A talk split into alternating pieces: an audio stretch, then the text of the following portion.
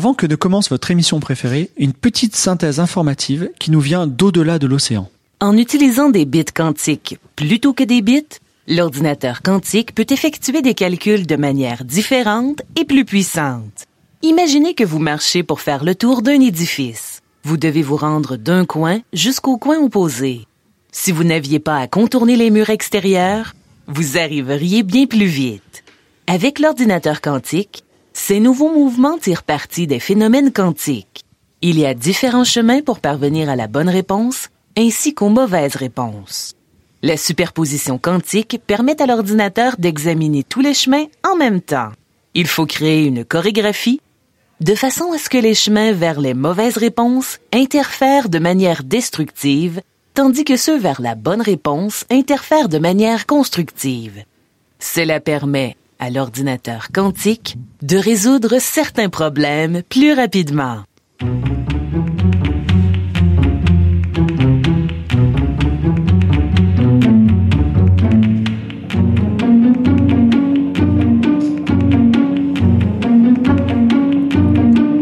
Qualité présente Trajectoire.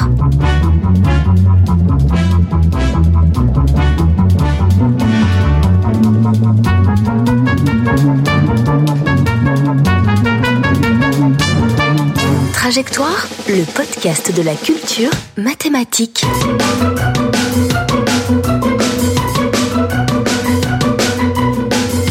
Présenté par Fibre Tigre. Bonjour et bienvenue dans Trajectoire, le podcast de la culture mathématique.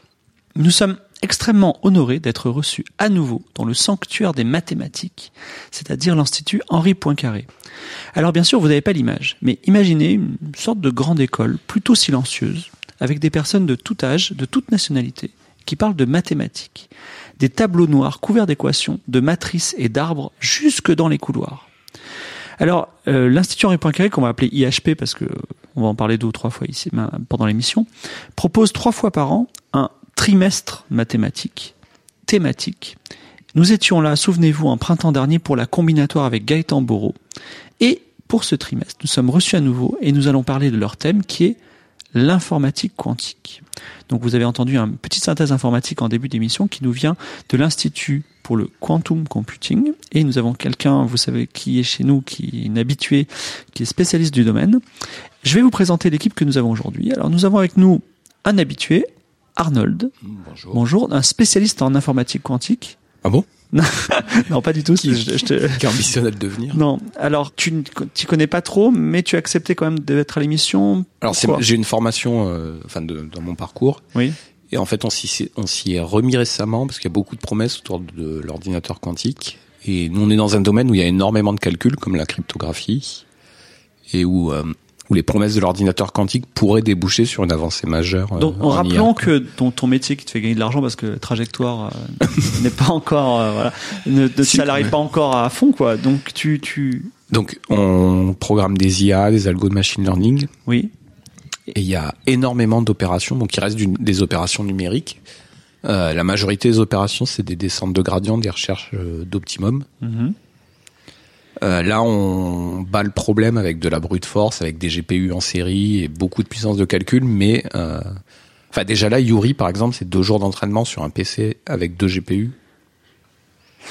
Et du coup, les promesses de l'ordinateur quantique, euh, donc c'est pas pour tout de suite, mais peut-être que d'ici 5 ou 10 ans, il y aura des, des algos on adaptés pour on, notre on, domaine. On, parlera un petit peu de, de comment ça marche et à quoi ça sert. Et dans le à quoi ça sert, on a déjà une, une petite facette que tu présentes, c'est-à-dire que aujourd'hui, au lieu de, de s'épuiser euh, à faire des calculs en force brute, comme tu dis, peut-être que l'informatique quantique apporte une optimisation d'algorithmes. Je suis pas. Eh ben, c'est pas termes. prouvé, mais peut-être que Guillaume nous en parlera. Mais c'est possible. En fait, dans chaque domaine, il y a la, la question, elle peut être ouverte de est-ce qu'il existe un algo quantique qui fait réellement gagner du temps ou pas? D'accord, ok. Et dans le, j'aimerais bien savoir si dans le nôtre il y en a. Alors, c'est pour ça qu'on s'y intéresse. Beaucoup d'auditeurs euh, écoutent l'émission que pour une chose, on le sait. Pour euh, les questions-réponses de Yuri, notre euh, notre intelligence artificielle. Hélas, Arnold a une nouvelle assez triste à vous dire. Non, bah ouais, ouais, bah j'ai j'ai fusillé mon ordi, donc ça c'est moi tout seul comme un grand. Qu'est-ce qui s'est passé? Euh, Qu'est-ce qui s'est passé? J'ai installé une mise à jour Windows 10 qui a claqué la partition où j'avais mon Donc Linux. Microsoft a tué Yuri, c'est ça? C'est ça. Voilà. On peut le dire comme ça. Et du coup, ben, j'avais pas du tout ça. Donc Yuri, euh, quand je l'entraîne, je sauvegarde le, les poids de sa matrice, le résultat de son entraînement dans un gros fichier qui Mhm. devait faire euh, un giga et quelques là. Euh, que j'avais pas backupé ce fichier parce que euh, tiens, je sais pas parce que je Non, mais la, vie est éphémère, hein, tu, tu, tu as bien fait. Oui, nous on peut pas se backuper. Ouais. Et j'ai perdu non seulement sa mémoire et en plus tout le corpus d'entraînement qu'on avait constitué ensemble, Fibre.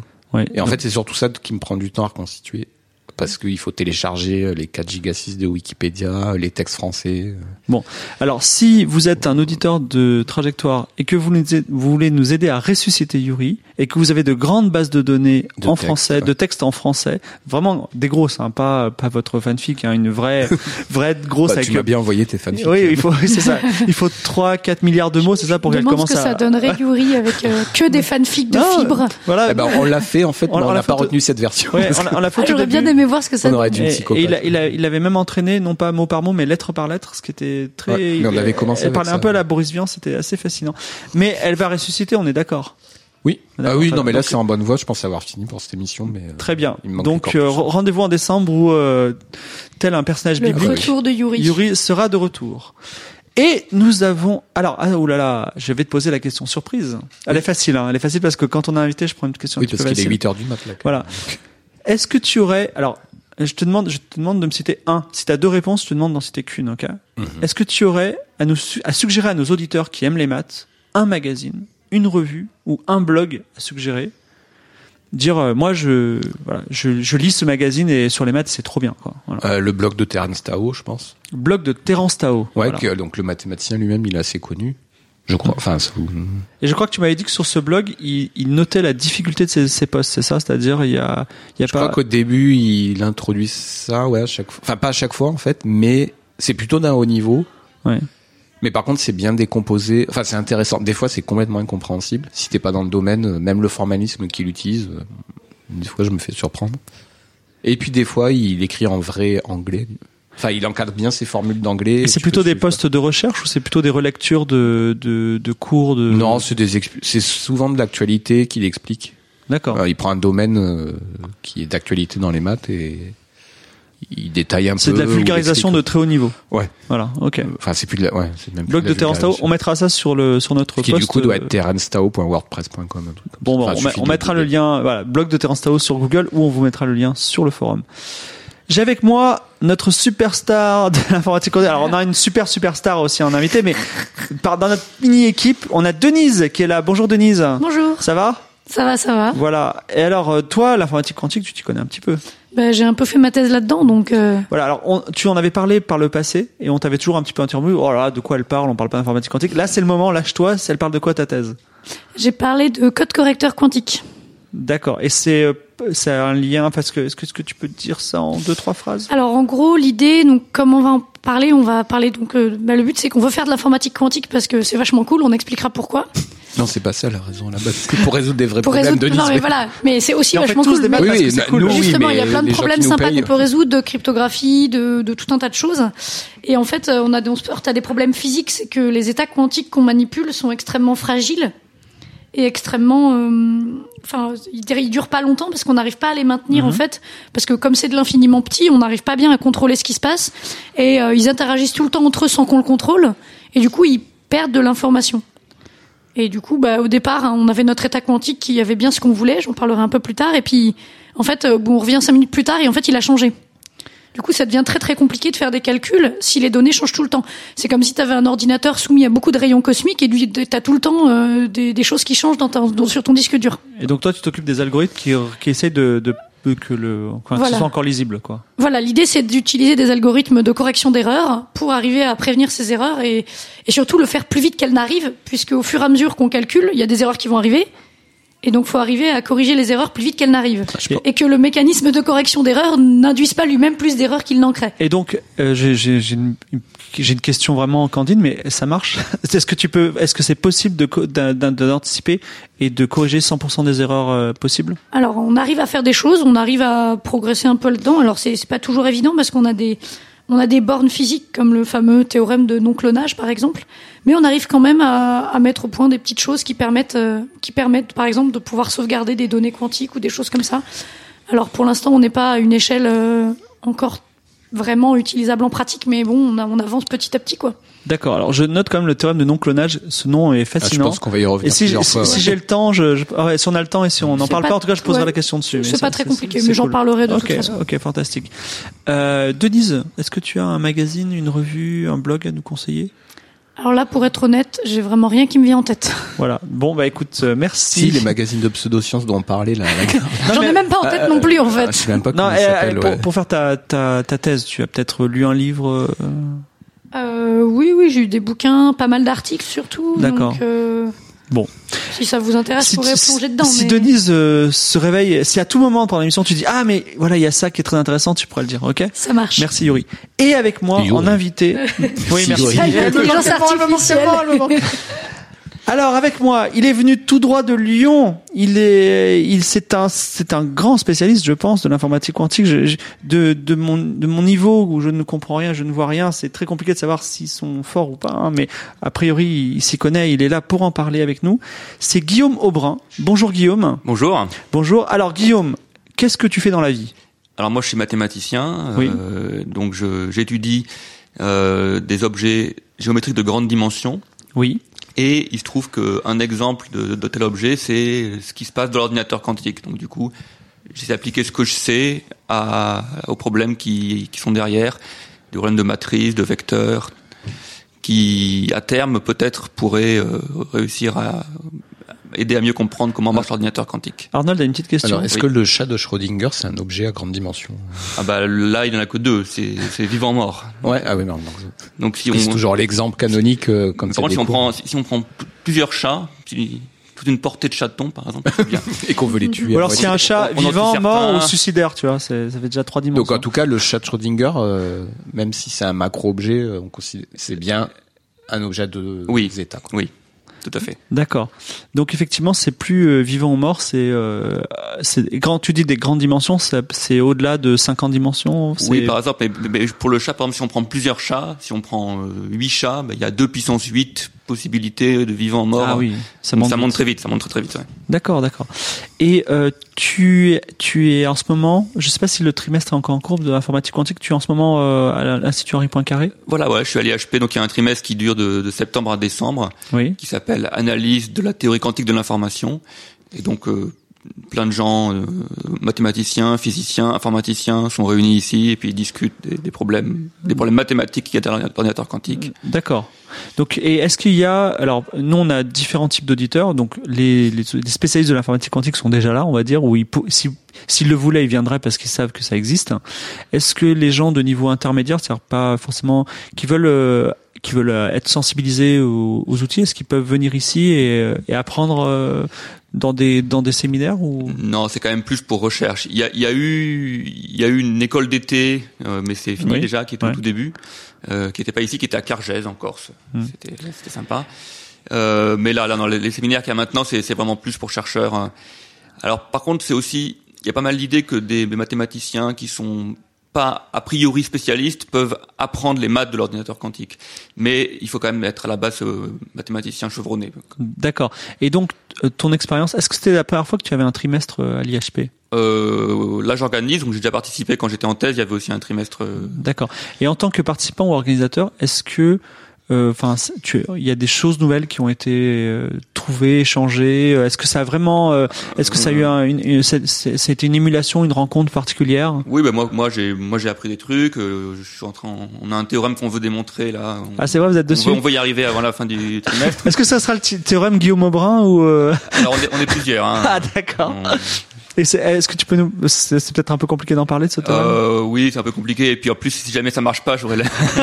Ah bah non, c'est- c'est c'est- c'est un peu comme comment ça s'appelle une, c'est comme un film. On, a- on ne connaît pas la fin. C'est c'est là, c'est le, c'est le suspense. C'est ça, c'est le suspense. Et puis c'est grâce euh, grâce aux bon d'accord ok ben peut-être euh, j'espère que si si toutefois dans quelques mois tu l'as trouvé ce que je te souhaite tu l'as démontré ben fais-nous fais-nous en part on en parlera sur trajectoire D'accord, c'est promis. voilà merci c'est fantastique alors est-ce que et ma petite question est-ce que tu aurais une une revue un magazine ou un blog à nous conseiller euh, Donc moi, je- moi je poste, enfin, c'est pas vraiment un blog, euh, ni une revue, ni un magazine, mais je pense au site Images des mathématiques. Image des mathématiques, Ah oui, très, qui est- très beau site qui est- français. Qui est en vraiment plus. magnifique, c'est du, du CNRS et il y a vraiment plein d'articles qui là aussi sont classés par difficulté euh, comme des pistes de ski.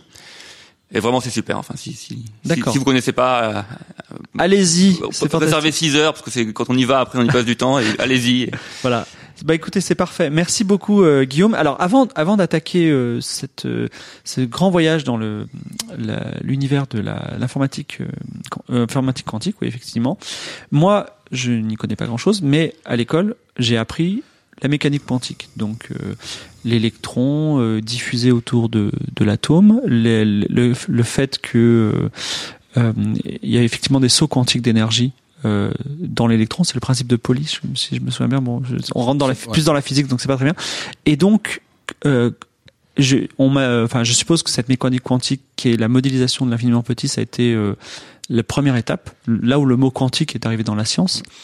Et est-ce que ça, est-ce que vous pouvez nous dire quand est-ce qu'on est passé de la mécanique quantique à l'informatique quantique? Est-ce que on a, on a, on, on, est- on s'est dit tiens, on va utiliser ces, ces principes-là, c'est ça?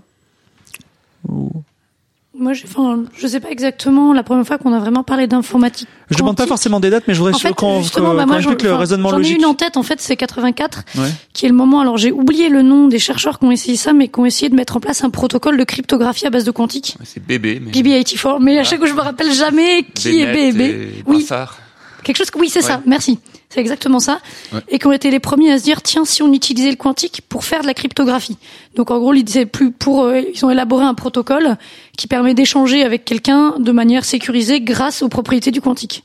Et je crois que c'est les premiers qui ont vraiment fait quelque chose avec le quantique, euh, et je crois que, et je crois que l'informatique est venue après, mais je me trompe peut-être. Et après, il y a eu Feynman qui a, qui a émis l'idée qu'on puisse euh, faire, mais je sais pas si c'était avant ou après, là, je peux pas dire comme ça. Mais en tout cas, du point de vue cryptographie, ça, c'est les premiers, oui.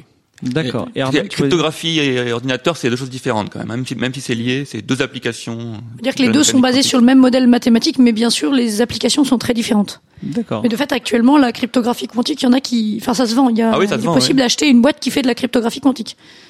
Ouais, mais pour l'instant, ils exploitent juste les capacités de vrai hasard, non? Enfin, c'est surtout ça Non, non, non, même pas. Ah, il y a aussi la partie ouais. transport, enfin, Y compris la partie transport, oui. Il y a aussi la partie euh, génération aléatoire qui, du coup, est bien faite. Mais euh, moi, je pensais que c'est, je pense que quand ils ont commencé à voir les phénomènes d'intrication, avec Alain Aspect qui a commencé à voir que euh, bah, l'intrication dont on va parler, On a, que les a mecs, ils on ont a co- prouvé l'intrication. Ouais, bah, ils l'ont constaté, constaté, Oui, attention, c'est bien une expérience physique. Ouais. Et qu'ils ont commencé à se dire, mais attends, on peut faire des calculs, enfin, on sort du domaine habituel, euh, Oui. On a un calcul, on peut faire des calculs non locaux, quoi. Enfin, on va expliquer, mais, D'accord. mais après, ouais, je sais pas si. Tout- mon professeur de, de collège me disait on peut pas aller loin dans les maths sans rencontrer Gauss et Euler et chaque émission de trajectoire on rencontre Feynman quasiment donc c'est un peu nos Feynman et Terence Tao c'est ouais. vraiment Ouais. voilà c'est très intéressant. Eh bien merci euh, on va dire on a on a posé euh, quelques bases un peu au hasard donc le principe de trajectoire c'est on a une grande montagne qui s'appelle les mathématiques qu'on va aborder sur la phase euh, la face de l'informatique quantique et nous allons commencer tout doucement avec une petite introduction qui est faite par Arnold.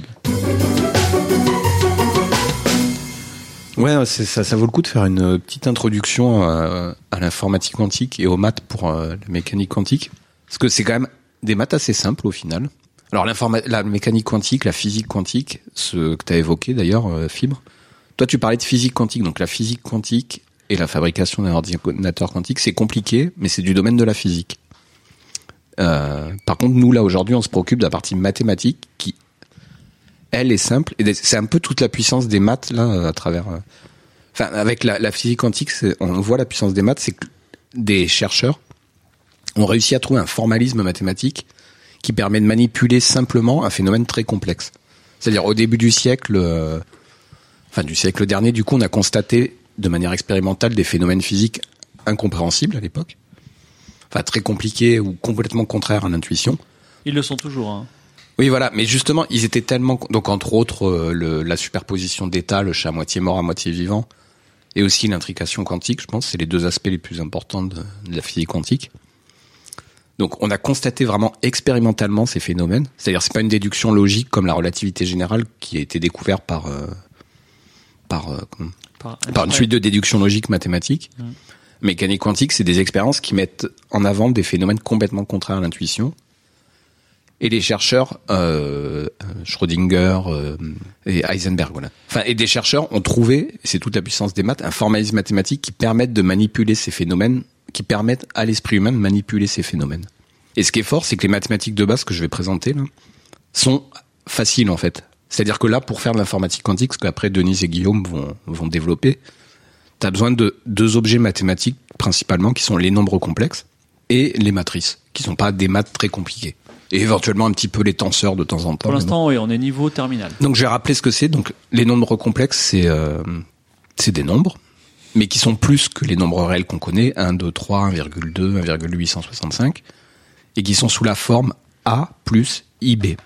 I étant un nombre complexe, donc euh, la plupart d'entre nous qui ont des, une formation en maths connaissent. Mais ce qu'il y a à savoir, c'est que I, c'est un nombre imaginaire qui, quand tu l'élèves au carré, donne moins 1, ce qui normalement est interdit. Et donc en mathématiques complexes, euh, en, ma- en mathématiques quantiques, tu manipules sans cesse des, ces nombres-là complexes, et donc qui font que quand tu multiplies euh, a plus ib fois a prime plus ib prime, tu fais bon, tu fais ton opération que je vais pas décrire, à la seule différence que quand tu fais i fois i, ça fait moins 1. Donc si tu sais multiplier des nombres complexes, déjà tu as une bonne base pour manipuler les objets de la mécanique quantique. Donc après, si on voulait aller très loin, euh, le formalisme mathématique quantique, c'est des vecteurs dans un espace de Hilbert. Donc là, je vais pas expliquer parce que c'est la première chronique. Mais si vous voulez le googler, vous cherchez espace de Hilbert il faut savoir ça. Quoique le chat quantique dont on parlait euh, tout à l'heure, tous les objets quantiques, ce sont des vecteurs dans un espace de Hilbert. Il y a un produit, euh, euh, pas un produit tensoriel, justement un produit euh, scalaire, un inner product en anglais. Et quand tu as déjà ça, tu sais manipuler beaucoup de choses. Donc, euh, pour euh, synthétiser, premier outil important pour euh, comprendre l'informatique Faire la multiplication de nombres complexes. Voilà. Enfin, les Connaître les nombres complexes et les manipuler. Voilà. Donc déjà c'est pas mal. Et ensuite le deuxième, euh, donc on est dans des espaces de Hilbert, donc on fait de l'algèbre linéaire. Il faut savoir multiplier des matrices. Donc finalement c'est assez simple. Les matrices, on rappelle, c'est des tableaux de nombres à deux dimensions. Donc imaginez un carré où il y a euh, 4, 2, 1, 3 par exemple. Un Excel, même, pour les gens qui... Oui, bah oui, je suis bête à chaque fois, j'oublie cet exemple. Tableau Excel. Bah voilà, avec Excel, vous pouvez faire de l'informatique quantique. quoi. Sauf que les chiffres qu'il y a dans les cases de Excel, c'est des chiffres complexes. Voilà. C'est-à-dire donc un objet quantique, c'est un vecteur dans un espace de Hilbert. Donc je le dis juste pour la forme, euh, j'explique pas, mais c'est-à-dire c'est un ensemble de poids, enfin de chiffres complexes, et une opération mathématique en informatique quantique, c'est une matrice qui transforme ce vecteur en un autre. Donc pour pour les opérations de matrice, euh, c'est c'est pas très compliqué à faire. Tu Donc, deux- deuxième enfin, si outil... tu sais multiplier deux matrices, euh, Deuxième outil pour comprendre l'informatique quantique, c'est les matrices dont on parle euh, depuis, euh, Voilà. depuis 12 volumes. Donc, je pense que les- les- nos auditeurs connaissent donc et des matrices plus précisément dont les, les, les valeurs en intérieur sont en nombre en, en complexe. Et c'est ça qui est fort, c'est que des mathématiciens ou des physiciens comme Heisenberg ont déjà tout débroussaillé pour nous. Ils nous disent, cherchez pas à comprendre intuitivement la physique quantique, ce que c'est, à faire de la philosophie, des réflexions euh, complexes. Vous pouvez la représenter sous forme de multiplication de matrices, de matrices, pardon. Et si vous savez faire ça, vous pouvez faire de la physique quantique. Donc après, toute la difficulté de la physique quantique, c'est-à-dire c'est pas les maths, c'est savoir que par exemple les couches de l'électron, euh, ça va être représenté par euh, telle matrice, quoi. D'accord. Donc c'est un peu l'idée. On en parlait dans notre émission numéro 2 sur la modélisation. On oublie un moment qu'on parle de Bah, chose de, que. Je sais et- plus qui disait euh, si si vous n'êtes pas effaré par la mécanique quantique, c'est que vous l'avez pas compris. Je crois que ça devait encore être le même que euh, Feynman. quoi. et voilà. Non, après, ça- voilà, ça veut pas dire si vous savez manipuler ces maths-là que vous comprenez la physique quantique et tout, mais les maths de base, enfin, reprenez-moi si je me trompe, mais je crois que ça peut se résumer à multiplier des matrices et des nombres complexes. D'accord. Alors, euh, je vais essayer de présenter quand même un phénomène qui est qui fonde les bases de l'informatique quantique et qui est très, enfin, qui là par contre est important à comprendre, mais d'un point de vue, euh, enfin, à comprendre, assez, dont il est important de saisir l'essence, c'est l'intrication quantique. Donc là, malheureusement, les mathématiques ont beau être simples, euh, les représenter sous forme d'intrication, enfin, les mathématiques pour l'intrication quantique, c'est un petit peu complexe. Donc, je vais plutôt faire une expérience de pensée. Donc, l'intrication quantique, c'est imaginer qu'on a développé le voyage interstellaire. C'est un truc qui te plaît, Fibre. On est dans Outzer. Non, parce que tout le monde est mort dans Outzer. C'est pas génial. C'est pas grave, mais, euh, Mais on a développé le voyage interstellaire. Donc, Star Wars. les dix, voilà, les, les dix- plus. Et On n'a pas de moyen de communiquer à la vitesse de la lumière, cependant. Voilà. C'est-à-dire, on n'a pas changé les lois d'Einstein. Alors c'est un grand, grand, un grand problème de la science-fiction un petit peu hard science et Ursula Le Guin, qui est une, une autrice euh, Oui. de, de SF, a inventé ce concept qui s'appelle l'Ansible, qui serait ju- justement une machine qui permettrait de, de communiquer instantanément sur de grandes distances. Voilà. Donc quand on parle d'Ansible, c'est euh, c'est ce concept de Ah bah, on va pouvoir euh, magique. Voilà. garder le nom peut-être. voilà. I N S I B L E. Ouais, j'ai- Pas mal. Euh, donc imaginez que la, la population humaine soit déployée sur plusieurs planètes, mais on ne peut toujours pas communiquer à la vitesse de la lumière. Si, on peut communiquer à la vitesse de la lumière, mais Non, pas plus. non. Euh, pas plus, pardon. Voilà, C'est-à-dire que si aujourd'hui on va envoyer un, un message sur Mars, ça prend... Euh, 8 euh, minutes, je crois. Ouais. Non, non, 8 minutes, c'est Ah c'est le la- soleil, euh, Le soleil, c'est pas 5 minutes. Enfin, ça dépend 20 de toute façon où est Mars. euh, Ouais. Bon, voilà. Ça dépend surtout de où est Mars par rapport à la Terre, en fait. Ah non, c'est 4 minutes Mars, voilà. Je crois. La moitié. Bon. Ça dépend de là où c'est au niveau des orbites. Oui, parce vrai, que sinon, vrai. euh, ça peut être à l'opposé ou. Oui, euh, oui, moyenne. Bon, c'est de l'ordre de la minute, quoi. Donc imaginons que l'humanité soit répartie sur plusieurs planètes, dans, euh, entre autres des planètes situées à 4 années-lumière. Donc euh, tu peux pas mettre moins de 4 ans pour communiquer. Ok Mhm. Et il y a toujours des kebabs, ça c'est cool. Et imaginons que toi et moi, Fibre, allons partir. Pour l'instant, on est sur Terre tous les deux. Mhm. Et on demande à nos deux kebabs préférés, chef kebab, de venir avec nous et nous accompagner parce que toi, tu vas partir sur euh, Proxima du Centaure et Ouais. moi sur euh, Alpha d'Orion, j'en sais rien. Donc on va faire une expérience pendant deux ans. On va être séparés. Toi, tu vas être sur Alpha du Centaure. Moi sur euh, Proxima d'Orion, je sais pas quoi. Proxima Centaure, euh, voilà. Ouais, voilà. Ouais, Alpha d'Orion. Euh, A et B, quoi. Ouais. Et nos chefs kebabs vont faire un concours que je vais détailler. Et ils vont essayer de remporter le plus de points possible, ok? Donc on va sur nos planètes. Toi et moi, Fibre, partons avec nos chefs kebabiers. Et tous les soirs, on va se rendre au kebab. Et on va commander soit un menu saveur, soit un menu gourmand, ok? Ok. Je trouve que c'est très compliqué parce que je connais l'histoire avec les spins d'électrons, je préfère le spin, mais vas-y, Ouais, continue. mais non mais ok, voilà. euh, Retiens ce setup-là. Toi et moi, chaque soir, on commande Menu au saveur, hasard menu un menu gourmand. saveur ou un menu gourmand. Et les chefs kebabiers, ils peuvent nous mettre soit sauce blanche, soit sauce samouraï. Ça fait deux, ça fait des vecteurs compliqués là, hein. Mais vas-y. Non, c'est facile. Ouais, on va dire euh, kebab ou burritos d'ailleurs. D'accord. Et la règle du jeu est la suivante. C'est s'il y en a un de nous deux qui prend kebab, les chefs marquent un point dans tous les cas. Oui. S'ils nous mettent la même sauce. En même temps, mais ils le savent pas. Ils le savent pas, ils peuvent pas communiquer. Par contre, s'il y en a aucun de nous deux qui prend kebab, Oui. ils marquent un point s'ils mettent deux sauces différentes. C'est-à-dire, il y en a un qui met sauce blanche et l'autre sauce samouraï. Donc, imaginez, faites un carré, une, un truc Excel. Dans la case en haut à gauche, vous mettez un point si A égale B. Dans la case en haut à droite, un point si A égale B. En bas à gauche, 1 si A égale B. Et en bas à droite, 1 si A différent de B. Donc, mathématiquement, il faut que X fois Y, X étant notre choix à toi et moi, enfin, X et Y étant nos choix respectifs de kebab ou burritos, on marque un point si X fois Y égale A plus B. C'est ça le formalisme, ok? Bah, ok. Ok, donc fais cette J'ai- expérience de J'ai des pensée. kebabs dans la tête là, mais vas-y, oui. Ça donne faim. Euh, C'est clair, c'était peut-être pas un bon exemple. Donc on fait cette expérience de pensée et le but est marqué de plus de points possible. Et tu peux démontrer mathématiquement que c'est pas possible de faire plus de 3 points en moyenne par jeu. Donc si tu joues pendant un an, la meilleure stratégie possible et qui est je crois de tout le temps euh, pour les chefs kebabiers, c'est de tout le temps mettre de la sauce blanche.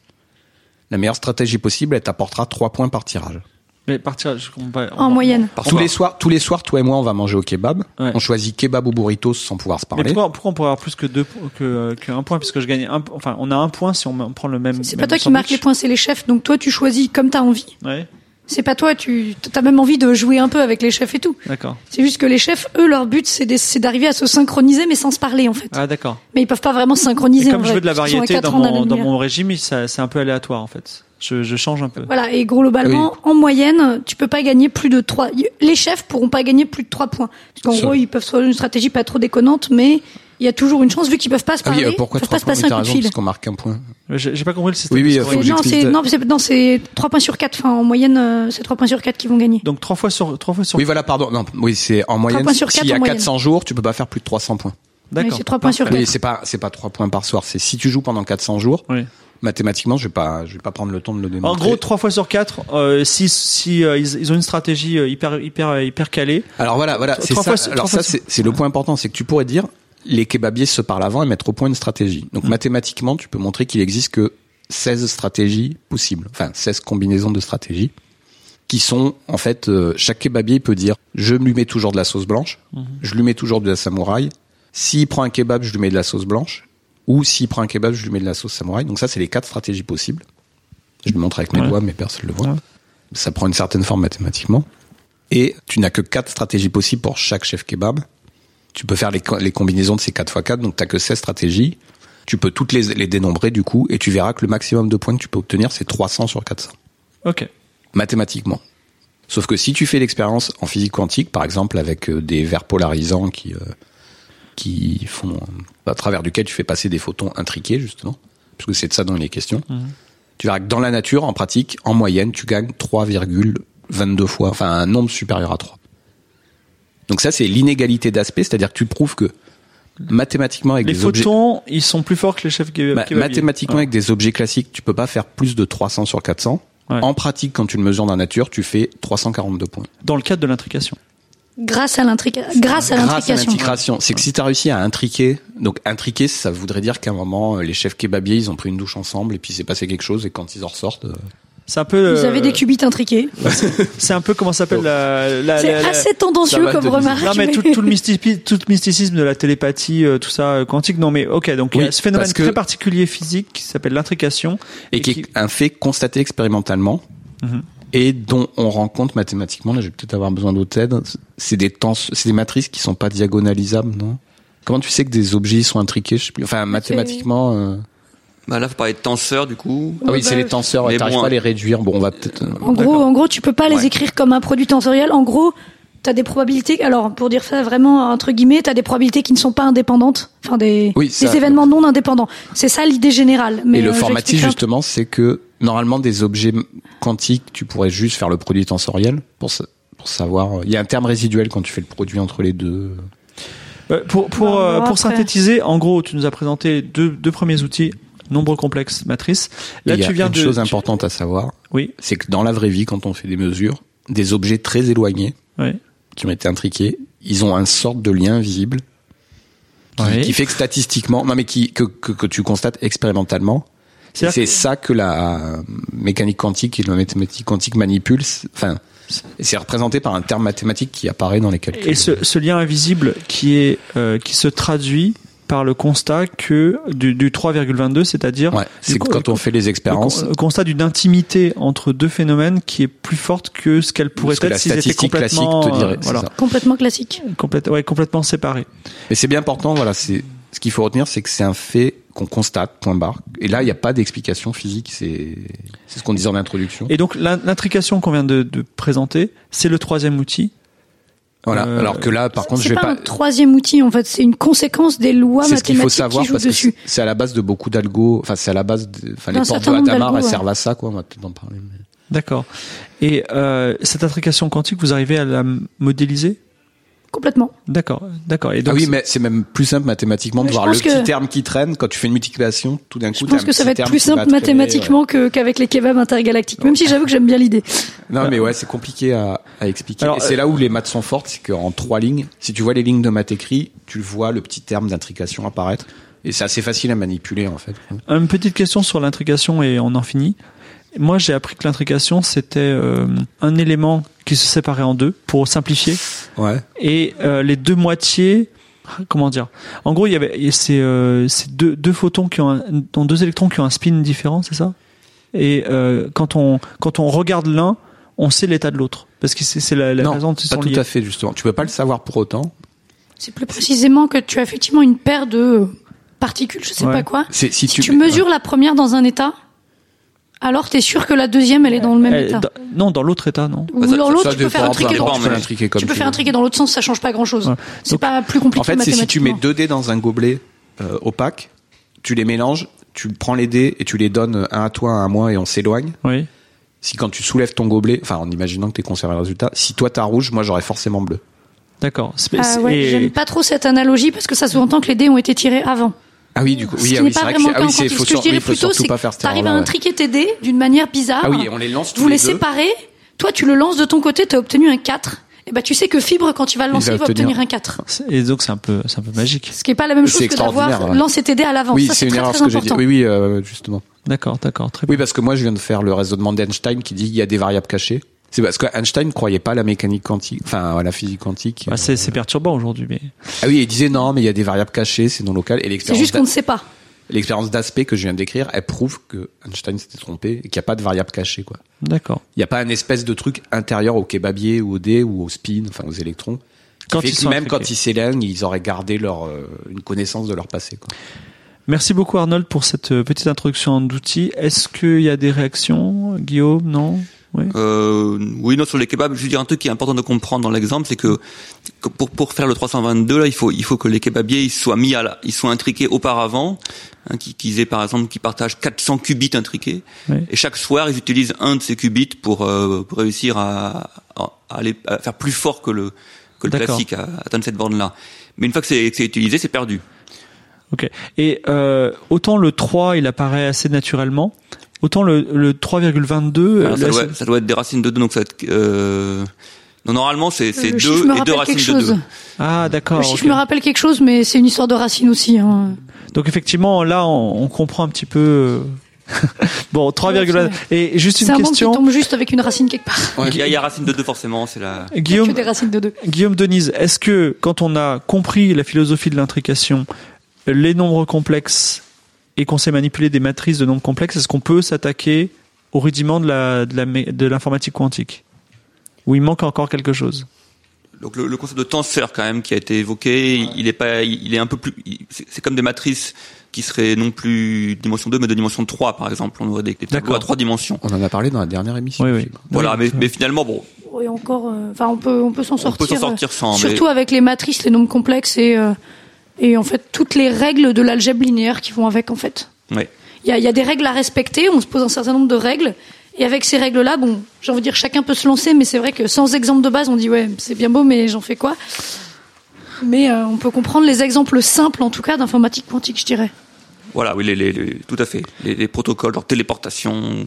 Par exemple, la, la téléportation, je dirais même le, le fameux protocole de cryptographie, la BB84, il est pas très très compliqué à comprendre, euh, je trouve en fait, parce que il- en tout cas, je pense qu'il serait, ce serait possible à comprendre assez facilement. Excusez-moi, vous dites téléportation, mais euh, on se téléporte. Enfin, il- ça existe pas la téléportation. Ah si si, tu peux littéralement téléporter un homme. Alors, avec, euh, non, non.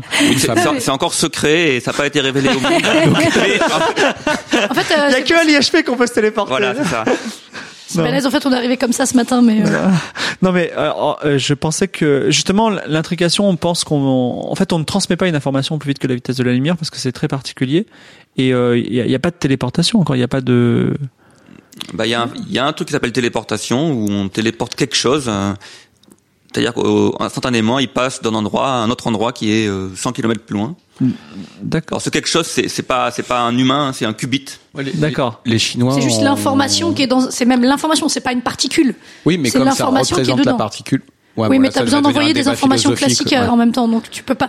On se retrouve au final, on a dans le protocole de téléportation, effectivement, on transporte l'information quantique d'un endroit à un autre, mais on va pas plus vite que la lumière parce qu'on a besoin de se taper un peu d'informations classiques qui il faut, discutent. il- il faut se parler, mais mais en, en s'envoyant juste un bit d'information ou deux bits deux. d'information, deux bits d'information, oui, on réussit à, à transformer une information qu'on pourrait pas encoder en juste deux bits, un, un truc qui Ah d'accord. Puisque c'est un, puisque c'est un qubit, un bit quantique.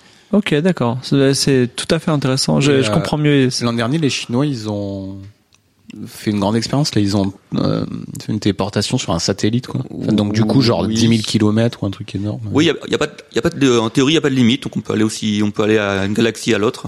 Mais on, ne- on ne peut toujours pas franchir Alors, la, la barrière de la Il y a, vitesse de la il y a lumière. une limite, c'est qu'il faut quand même avoir sa paire de qubits intriqués et arriver à emmener le deuxième morceau de la paire de qubits Oui, intriqués à 10 généralement, t'as milliards de kilomètres route, ouais. sans le perdre en cours de route, ce qui est le principal Sauf problème. si t'as un super code correcteur d'erreur, Denis. Bah oui, mais, Mais- justement, enfin, ça, ça fait partie des, des choses qui existent, mais du coup, la difficulté est d'arriver à maintenir ton, ton qubit, les garder intriqués en les séparant, parce que sinon, ils vont aller faire la fiesta à droite à gauche, et, euh, et de Donc, les garder intriqués. Et si on arrive à le garder intriqué, à l'envoyer à 10 000 km, on pourra effectivement faire. euh, Donc là, faire ce truc-là. en, en un mot, la téléportation quantique permettrait de faire transiter énormément d'informations avec très peu de débit, c'est ça?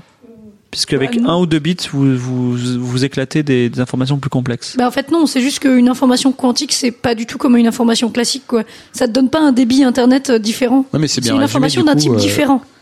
bah, Du coup, ça dépend de ce dont tu as besoin. Effectivement, si tu as besoin d'informations quantiques à cet endroit-là, de telle info quantique, bah ça c'est une manière de l'obtenir. Mais je sais pas, c'est c'est pas tellement comparable à de l'information classique en fait. Je sais pas comment dire, mais je sais pas ce- comment tu dirais ça. Sinon, je dirais pas mieux, oui. On, on, D'accord. On téléporte un truc qui n'est pas de l'information classique, donc euh, du coup, bah, C'est utile si on a besoin de quantique, mais si on Bon. a besoin de classique, ça nous fait une belle jambe. Très bien. Et on dit le mot téléportation, mais on ne téléporte pas d'humains, ni de, ni de nourriture, ni quoi que ce soit. On ne téléporte juste de l'information et pas bah. n'importe laquelle en plus.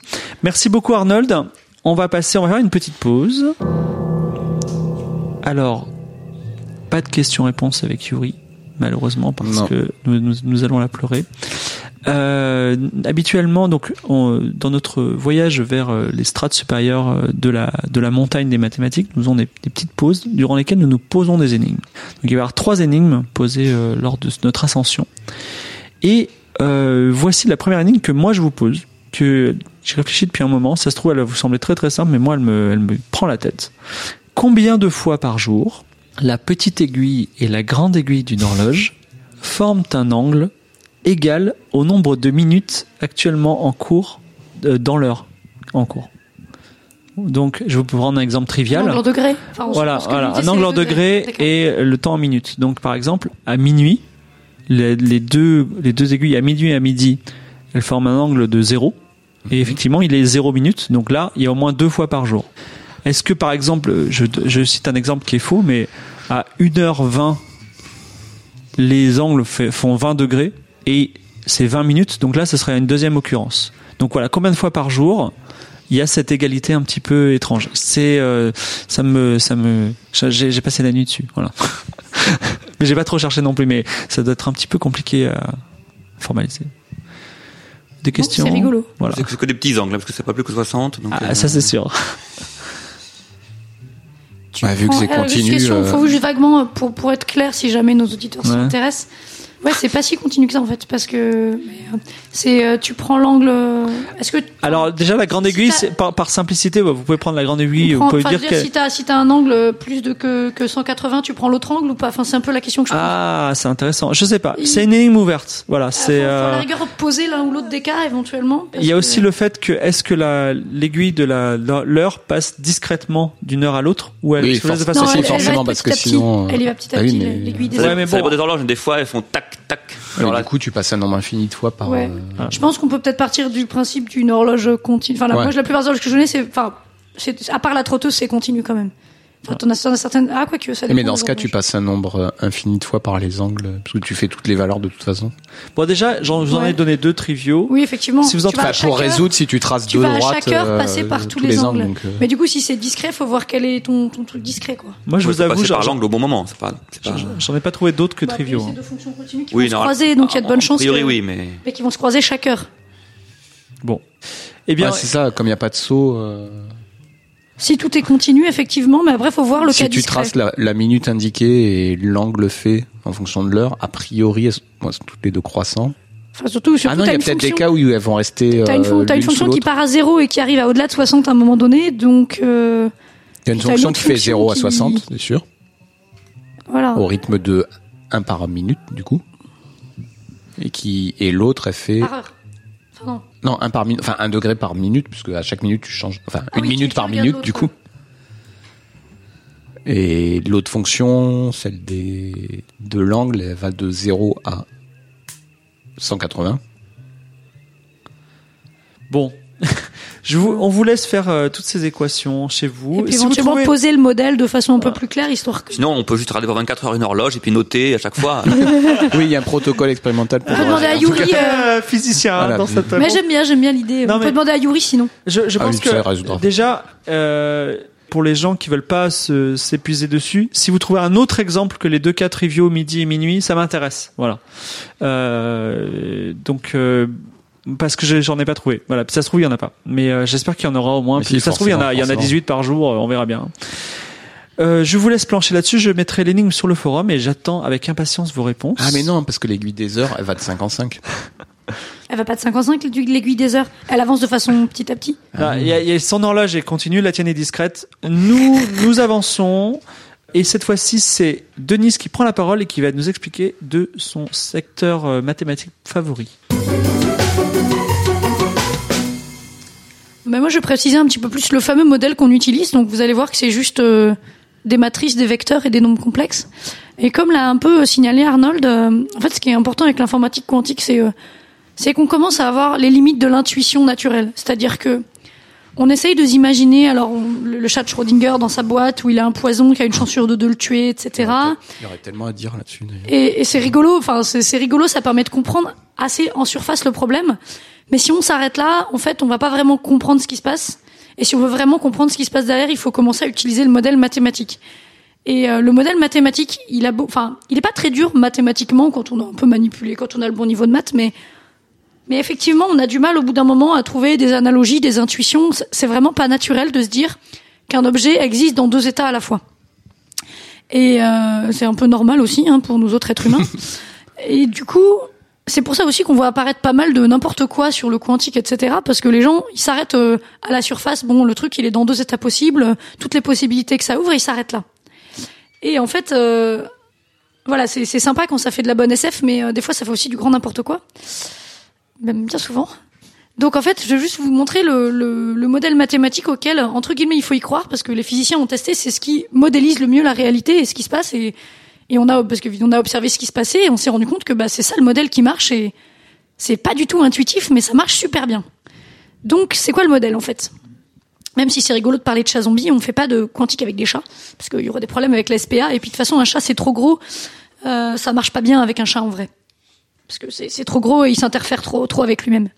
Donc moi, je vais juste parler du modèle mathématique. Je vais pas forcément beaucoup faire le lien avec la physique parce que j'ai pas fait de physique quantique, ce qui est un peu dommage. Donc moi, je vais juste parler du modèle mathématique. Alors en informatique de base classique, on a 0 et 1 comme bit. Mais en fait, c'est c'est pas un 0 écrit et Donc, un 1 je t'interromps juste. Un bit euh, dans notre langage, c'est euh, une, une, une donnée, une information. C'est une donnée. C'est euh, le plus petit. euh, le plus petit élément qu'on puisse d'information. avoir. Et c'est, on, on le dit que c'est 0 ou 1. Mais en fait, c'est pas un 0 et un 1 écrit. C'est ça représente euh, selon euh, la façon dont on l'a noté sur notre euh, truc. Ça va être un circuit ouvert ou fermé, ou un truc chargé ou pas chargé, ou etc. Enfin, ça représente quelque chose. C'est pas le nombre 0 et le nombre 1. On les a appelés 0 et 1. On aurait pu les appeler banane et pomme. Mais on trouvait que c'était quand même plus facile à manipuler euh, d'avoir 0 et 1. Bah, c'est pratique parce qu'il y a l'algèbre. euh, Voilà, parce qu'on peut faire de l'algèbre avec, et mais par exemple, on peut, des fois, ça, ça, on les appelle vrai ou faux, et ça marche très bien aussi.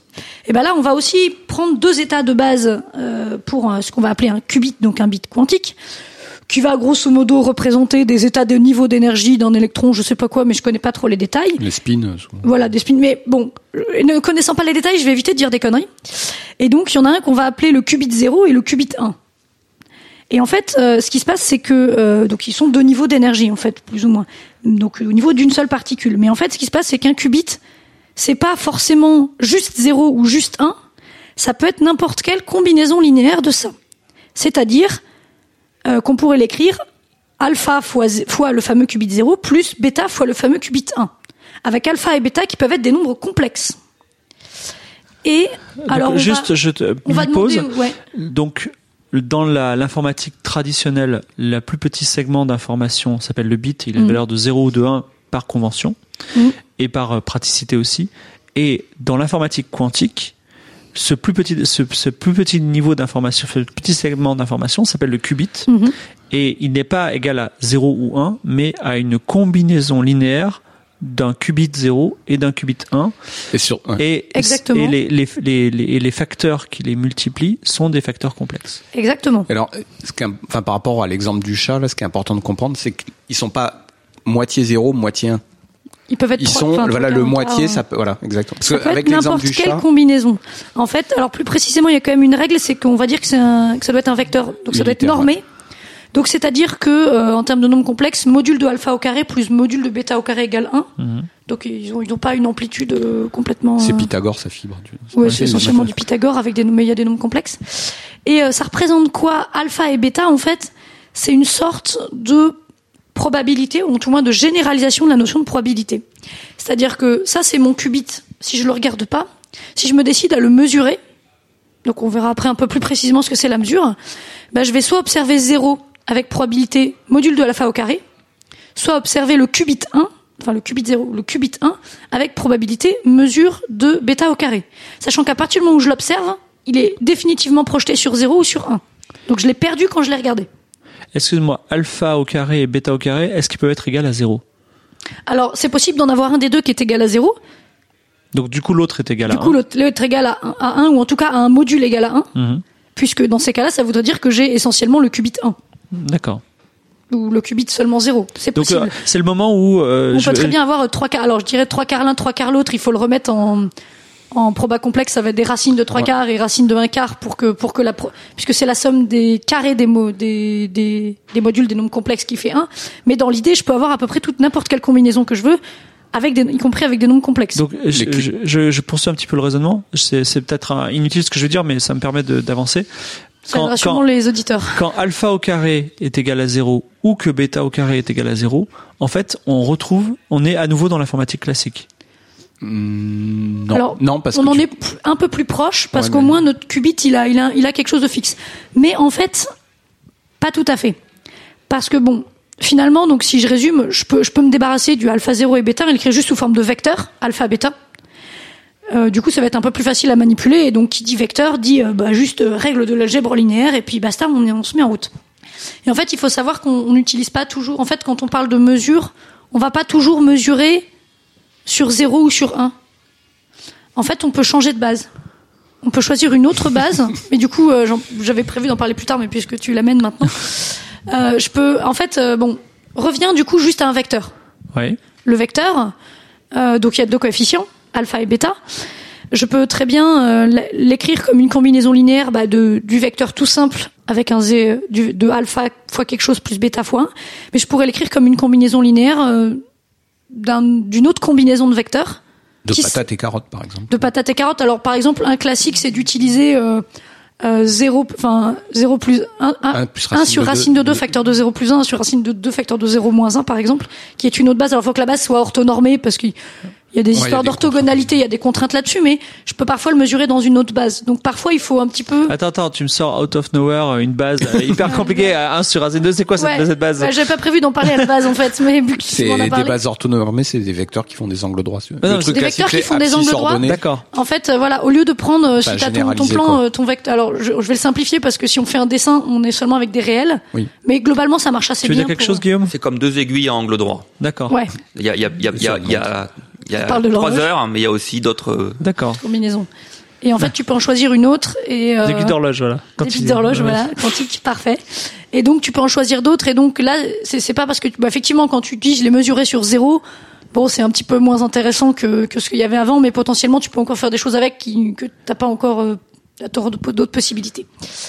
Alors après, si je prends deux qubits, donc euh, j'ai, Qui sont nos chefs on va appeler, un, voilà, on va appeler ça un état quantique puisque j'ai, j'ai, puisqu'on a, a deux différents. Et donc il y a toutes les combinaisons possibles de qubit 0 et qubit 1. Donc soit les deux sont 0 0, les deux 0 1, enfin 0 1 1 0 1 1. Et donc mon état quantique va être la combinaison linéaire qui doit être toujours normée, hein, donc la somme des coefficients, blabla. Donc ça fera alpha fois le qubit 0 0 plus bêta fois le qubit 0 1, etc. Gamma fois le qubit, enfin l'état 1 0 et delta fois 1 1. Parce qu'ils sont intriqués? Alors pour l'instant c'est juste général. On a deux qubits. On a deux qubits, donc Donc si- on a, sont on ensemble, a, donc on a deux qubits 0, deux qubits 1 qui ont chacun leur facteur. ah, ils, ont, ils ont- sont pas ni 0 ni 1. Ils sont 0, 0 et 0. En fait, c'est sont- là justement qu'il faut regarder comme état et non pas comme qubit indépendant. Si jamais c'est des qubits que je vais appeler indépendants, d'accord, pour pour rappeler un peu la notion de probabilité, euh, il y en a un qui est alpha 0 plus bêta 1, l'autre qui va être euh, alpha prime 0 plus bêta 1. Je peux faire euh, ce qu'on va appeler, ça va simplement, le- l'état quantique va être le produit tensoriel des deux. Donc on fait le produit, donc ça va donner alpha fois alpha prime 0 0, alpha, Alpha fois bêta prime fois 0,1. bêta prime 0 1, etc. Donc Ça là, tu viens, tu viens d'introduire une notion qui est l'état quantique. Oui, ça va être le- l'ensemble en fait. C'est juste pour dire un ensemble de qubits. D'accord, très bien. D'accord. Donc là, si, si, si je peux prendre deux qubits entre guillemets indépendants, que je fais leur produit, donc ce qu'on appelle c'est un produit tensoriel, mais c'est ce que je suis en train d'expliquer. Hein. J'ai alpha 0 plus bêta 1, l'autre c'est alpha prime 0 plus bêta prime 1, bah ça va me donner alpha alpha prime 0 fois le qubit 0 fois l'état 0 0, euh, alpha fois bêta prime 0 1, etc. Sauf que, donc ça, on va dire que c'est deux qubits indépendants qui n'ont rien à voir l'un avec l'autre. Si je mesure euh, les deux, donc là je vais avoir des règles de probabilité si je mesure les deux qubits d'un coup. Je vais avoir des règles de probabilité aussi si je mesure l'un des deux, seulement un des deux qubits. Et ce que je vais observer va être euh, globalement assez cohérent avec ce qu'on qu'on attend. Mais en fait, en vrai, un état quantique, je peux prendre n'importe quelle combinaison de euh, 0, 0, 0, 1, 1, 0, 1, 1. Y compris si ça peut pas s'exprimer sous forme de produit. Et c'est là qu'on va avoir des choses qui ne sont pas ce que j'appelle entre guillemets indépendants et justement ce phénomène d'intrication. Si par exemple, donc j'ai dit, n'importe quelle combinaison de 0, 0, 0, 1, 1, 0, 1, 1. Eh ben, je vais choisir comme combinaison 1 sur racine de 2 fois 0, 0, plus 1 sur racine de 2 fois 1 C'est fois dommage 1, qu'on 1. n'ait pas l'image de la tête de fibre. Non, mais- Ah, je, je, peu je, je- je suis, mais à peine. hein, je suis euh, accrévé a à la falaise. On a quatre bouts, quatre trucs, Ouais. et je choisis d'avoir comme combinaison, en gros, 1 demi fois 0, 0 et 1 demi fois 1, 1. Ah, ok. En fait, c'est 1 sur racine de 2 Alors, pour des histoires de carré, Ouais, mais mais, il y a dans le fou. là, il y a peut-être l'histoire d'intrication. Le coup que que je voudrais ton expliquer. 0,1, 0,0. Ouais, il est en train, Je suis elle est en train- je suis en train d'expliquer. Donc, qu'est-ce que ça veut dire? Ça veut dire que, euh, ici, donc, tu peux pas vraiment l'exprimer comme un produit. Est-ce que tu es assez convaincu que tu peux prendre les calculs, tu vas pas réussir à l'exprimer comme un produit d'un alpha 0 plus bêta 1 fois alpha prime 0 plus bêta prime 1 Tu peux pas le décomposer comme un perdu. produit. Euh, Là, je suis là, tu m'as perdu là. euh, du coup, il faudrait que je prenne un tableau, un crayon. Non, mais je pense que certains compliqué. auditeurs suivent et les autres Mais en gros, tu, donc c'est, euh, en gros, il est moitié soit 0, 0, soit moitié 1, 1. D'accord, ça. Ça veut dire que si je mesure le premier qubit, donc je dis le premier, Hmm, j'ai grosso modo une chance sur deux de le mesurer à 0 ou à 1, Ok. puisque bah, j'ai mis 1, 1 demi, 1 demi. Sauf qu'une fois que je le mesure, je me, je me projette dans, dans, dans, celui qui, dans, dans celui qui reste. Sauf que comme j'ai pas de combinaison 0-1 possible, en fait, je sais que le deuxième, quoi qu'il arrive, j'ai pas d'autre choix que de l'amener en 0. J'ai que des combinaisons 0-0 et des combinaisons 1-1. Je peux pas avoir de 0-1 ou de 1-0. D'accord. Donc si j'ai mesuré le premier, même si j'ai pas encore touché au deuxième, le deuxième, je sais que quand sais. je vais le mesurer, ça va être 0. D'accord. Et si j'ai mesuré le premier à 1, je suis sûr que le deuxième, quoi qu'il arrive, je vais le mesurer à 1. C'est bon, j'ai Et compris. c'est ça des qubits intriqués. C'est juste une histoire de coefficients au niveau de mon état quantique qui ne sont pas. Alors, enfin, c'est quelque part une règle de probabilité pas indépendante. Sauf que c'est des probabilités, hein, on appelle les amplitudes au lieu de probabilité parce Ouais. que c'est- complexe. Mais dans les histoires, c'est c'est juste une simple histoire de probabilité indépendante ou pas. Et euh, quand on a affaire à des trucs qui ne le sont pas, on a justement cette affaire de fameux qubit intriqué tordu qui euh, qui est très perturbant. Mais dans le fond, c'est juste bah, c'est juste des coefficients qui vont bien. D'accord? Et j'ai pas le choix. Enfin, c'est juste des règles de l'algèbre. J'ai pas de, il y a pas de mystique là-dedans. C'est juste de dire, euh, bah, je vais prendre ça comme euh, comme coefficient. Alors, je vais prendre ça. En pratique, c'est pas toujours facile à obtenir. Hein. Les physiciens savent que c'est quand même assez compliqué d'obtenir une paire de qubits intriqués et de la maintenir, mais on y arrive. On a réussi à faire des expériences qui montraient ça. Et justement, en mesurant des choses de type euh, le concours de kebab intergalactique, où on constatait que c'était impossible, si c'était juste des variables cachées, de, faire ça. Alors, ça ouvre pas mal de possibilités, euh, notamment, effectivement, on parle de, concours de kebab intergalactique, mais euh, je vais juste donner un petit peu les règles maintenant. Donc, les qubits intriqués, c'en est une, mais c'est pas, on va dire, la, c'est, c'est une conséquence des règles que j'ai données. C'est une conséquence des règles de l'algèbre. Si j'ai tel et tel coef, bah, ça fait un qubit intriqué. Bon, faut le, faut le fabriquer encore, mais c'est possible. Ouais, mais on laisse ça aux physiciens. Mais non, on laisse ça aux physiciens, mais on voit bien que la théorie ne l'interdit absolument pas, et en fait, on a réussi à l'observer et à les fabriquer. Je vais juste donner un peu les deux règles de base auxquelles on a droit quand on fait de l'informatique quantique. Donc c'est ça, les, et à partir de là, quand vous connaissez ces règles, vous pouvez faire tout ce que vous voulez. La première règle, bah, en fait, je l'ai donnée, c'est l'opération de mesure. Oui. D'accord? Donc ça veut dire que tu sacrifies un de tes qubits, et euh, qu'est-ce que ça te donne? Bah, Tu obtiens 0 ou 1 selon si tu l'as projeté à ton endroit, et tu sais que ton état quantique a été projeté dans l'état qui, qui va bien. D'accord? C'est le- l'observateur c'est perturbe la mesure, quoi. Le truc mesure. Donc c'est important parce sort. que ouais. t'as pas un truc qui a, qui a pas bougé. C'est-à-dire que, comme je te disais, euh, si, si t'as mesuré, donc ton qubit au départ c'était alpha 0 plus bêta 1. Si tu l'as mesuré à 0, donc toi tu observes 0 sur, ta, sur, ton petit, sur ton petit écran, tu sais que ton qubit il a été projeté sur l'état 0. Il est plus alpha 0 plus bêta 1, il est 0. D'accord C'est-à-dire, et donc, si tu as un, un système plus complexe, tu sais que ça aura une influence. Alors, c'est simplement une projection euh, sur, euh, sur. Évidemment, ça va pas projeté sur un état, mais ça va projeté partiellement entre guillemets. Tu sais que ça a modifié ton truc. Et donc, avec, tu fais des règles d'algèbre et tu sais où est-ce que tu as été projeté. si tu lances, si tu lances un dé sous un gobelet, si Oui. quand tu soulèves le gobelet, t'as 4, ensuite t'auras tout le temps 4 à chaque fois que tu Ouais, vas tu retourner sais le que ton truc il est fixé. et le Après, tu pourras le remodifier éventuellement, mais tu Mais sais que peux- tu pars peux de le 4. re- voilà. C'est ce qu'ils appellent la décohérence, non? L'effondrement. Euh, ouais. L'effondrement, ouais. L'effondrement, c'est le fait Et que C'est quoi en anglais ouais, je sais plus. Collapse. Collapse. collapsing. voilà. Et la deuxième règle qu'on a le droit, parce qu'on peut pas, on fait pas que des mesures, on a droit à des opérations de type, on va pouvoir faire des circuits quantiques. Et les opérations auxquelles on a droit, que ce soit sur 1, 2, 3, 4, 5 qubits, enfin, ou autant de qubits qu'on Et veut, qui sont des matrices, du coup, pardon. qui sont des matrices. En fait, il faut juste que ce soit ce qu'on appelle les opérations unitaires. Alors, une opération unitaire, euh, bon, je peux donner la définition mathématique, ça veut juste dire que elle est multipliée par sa transconjuguée, c'est égal à l'identité. Mais en gros, l'important de retenir, c'est que c'est une opération qui est forcément réversible.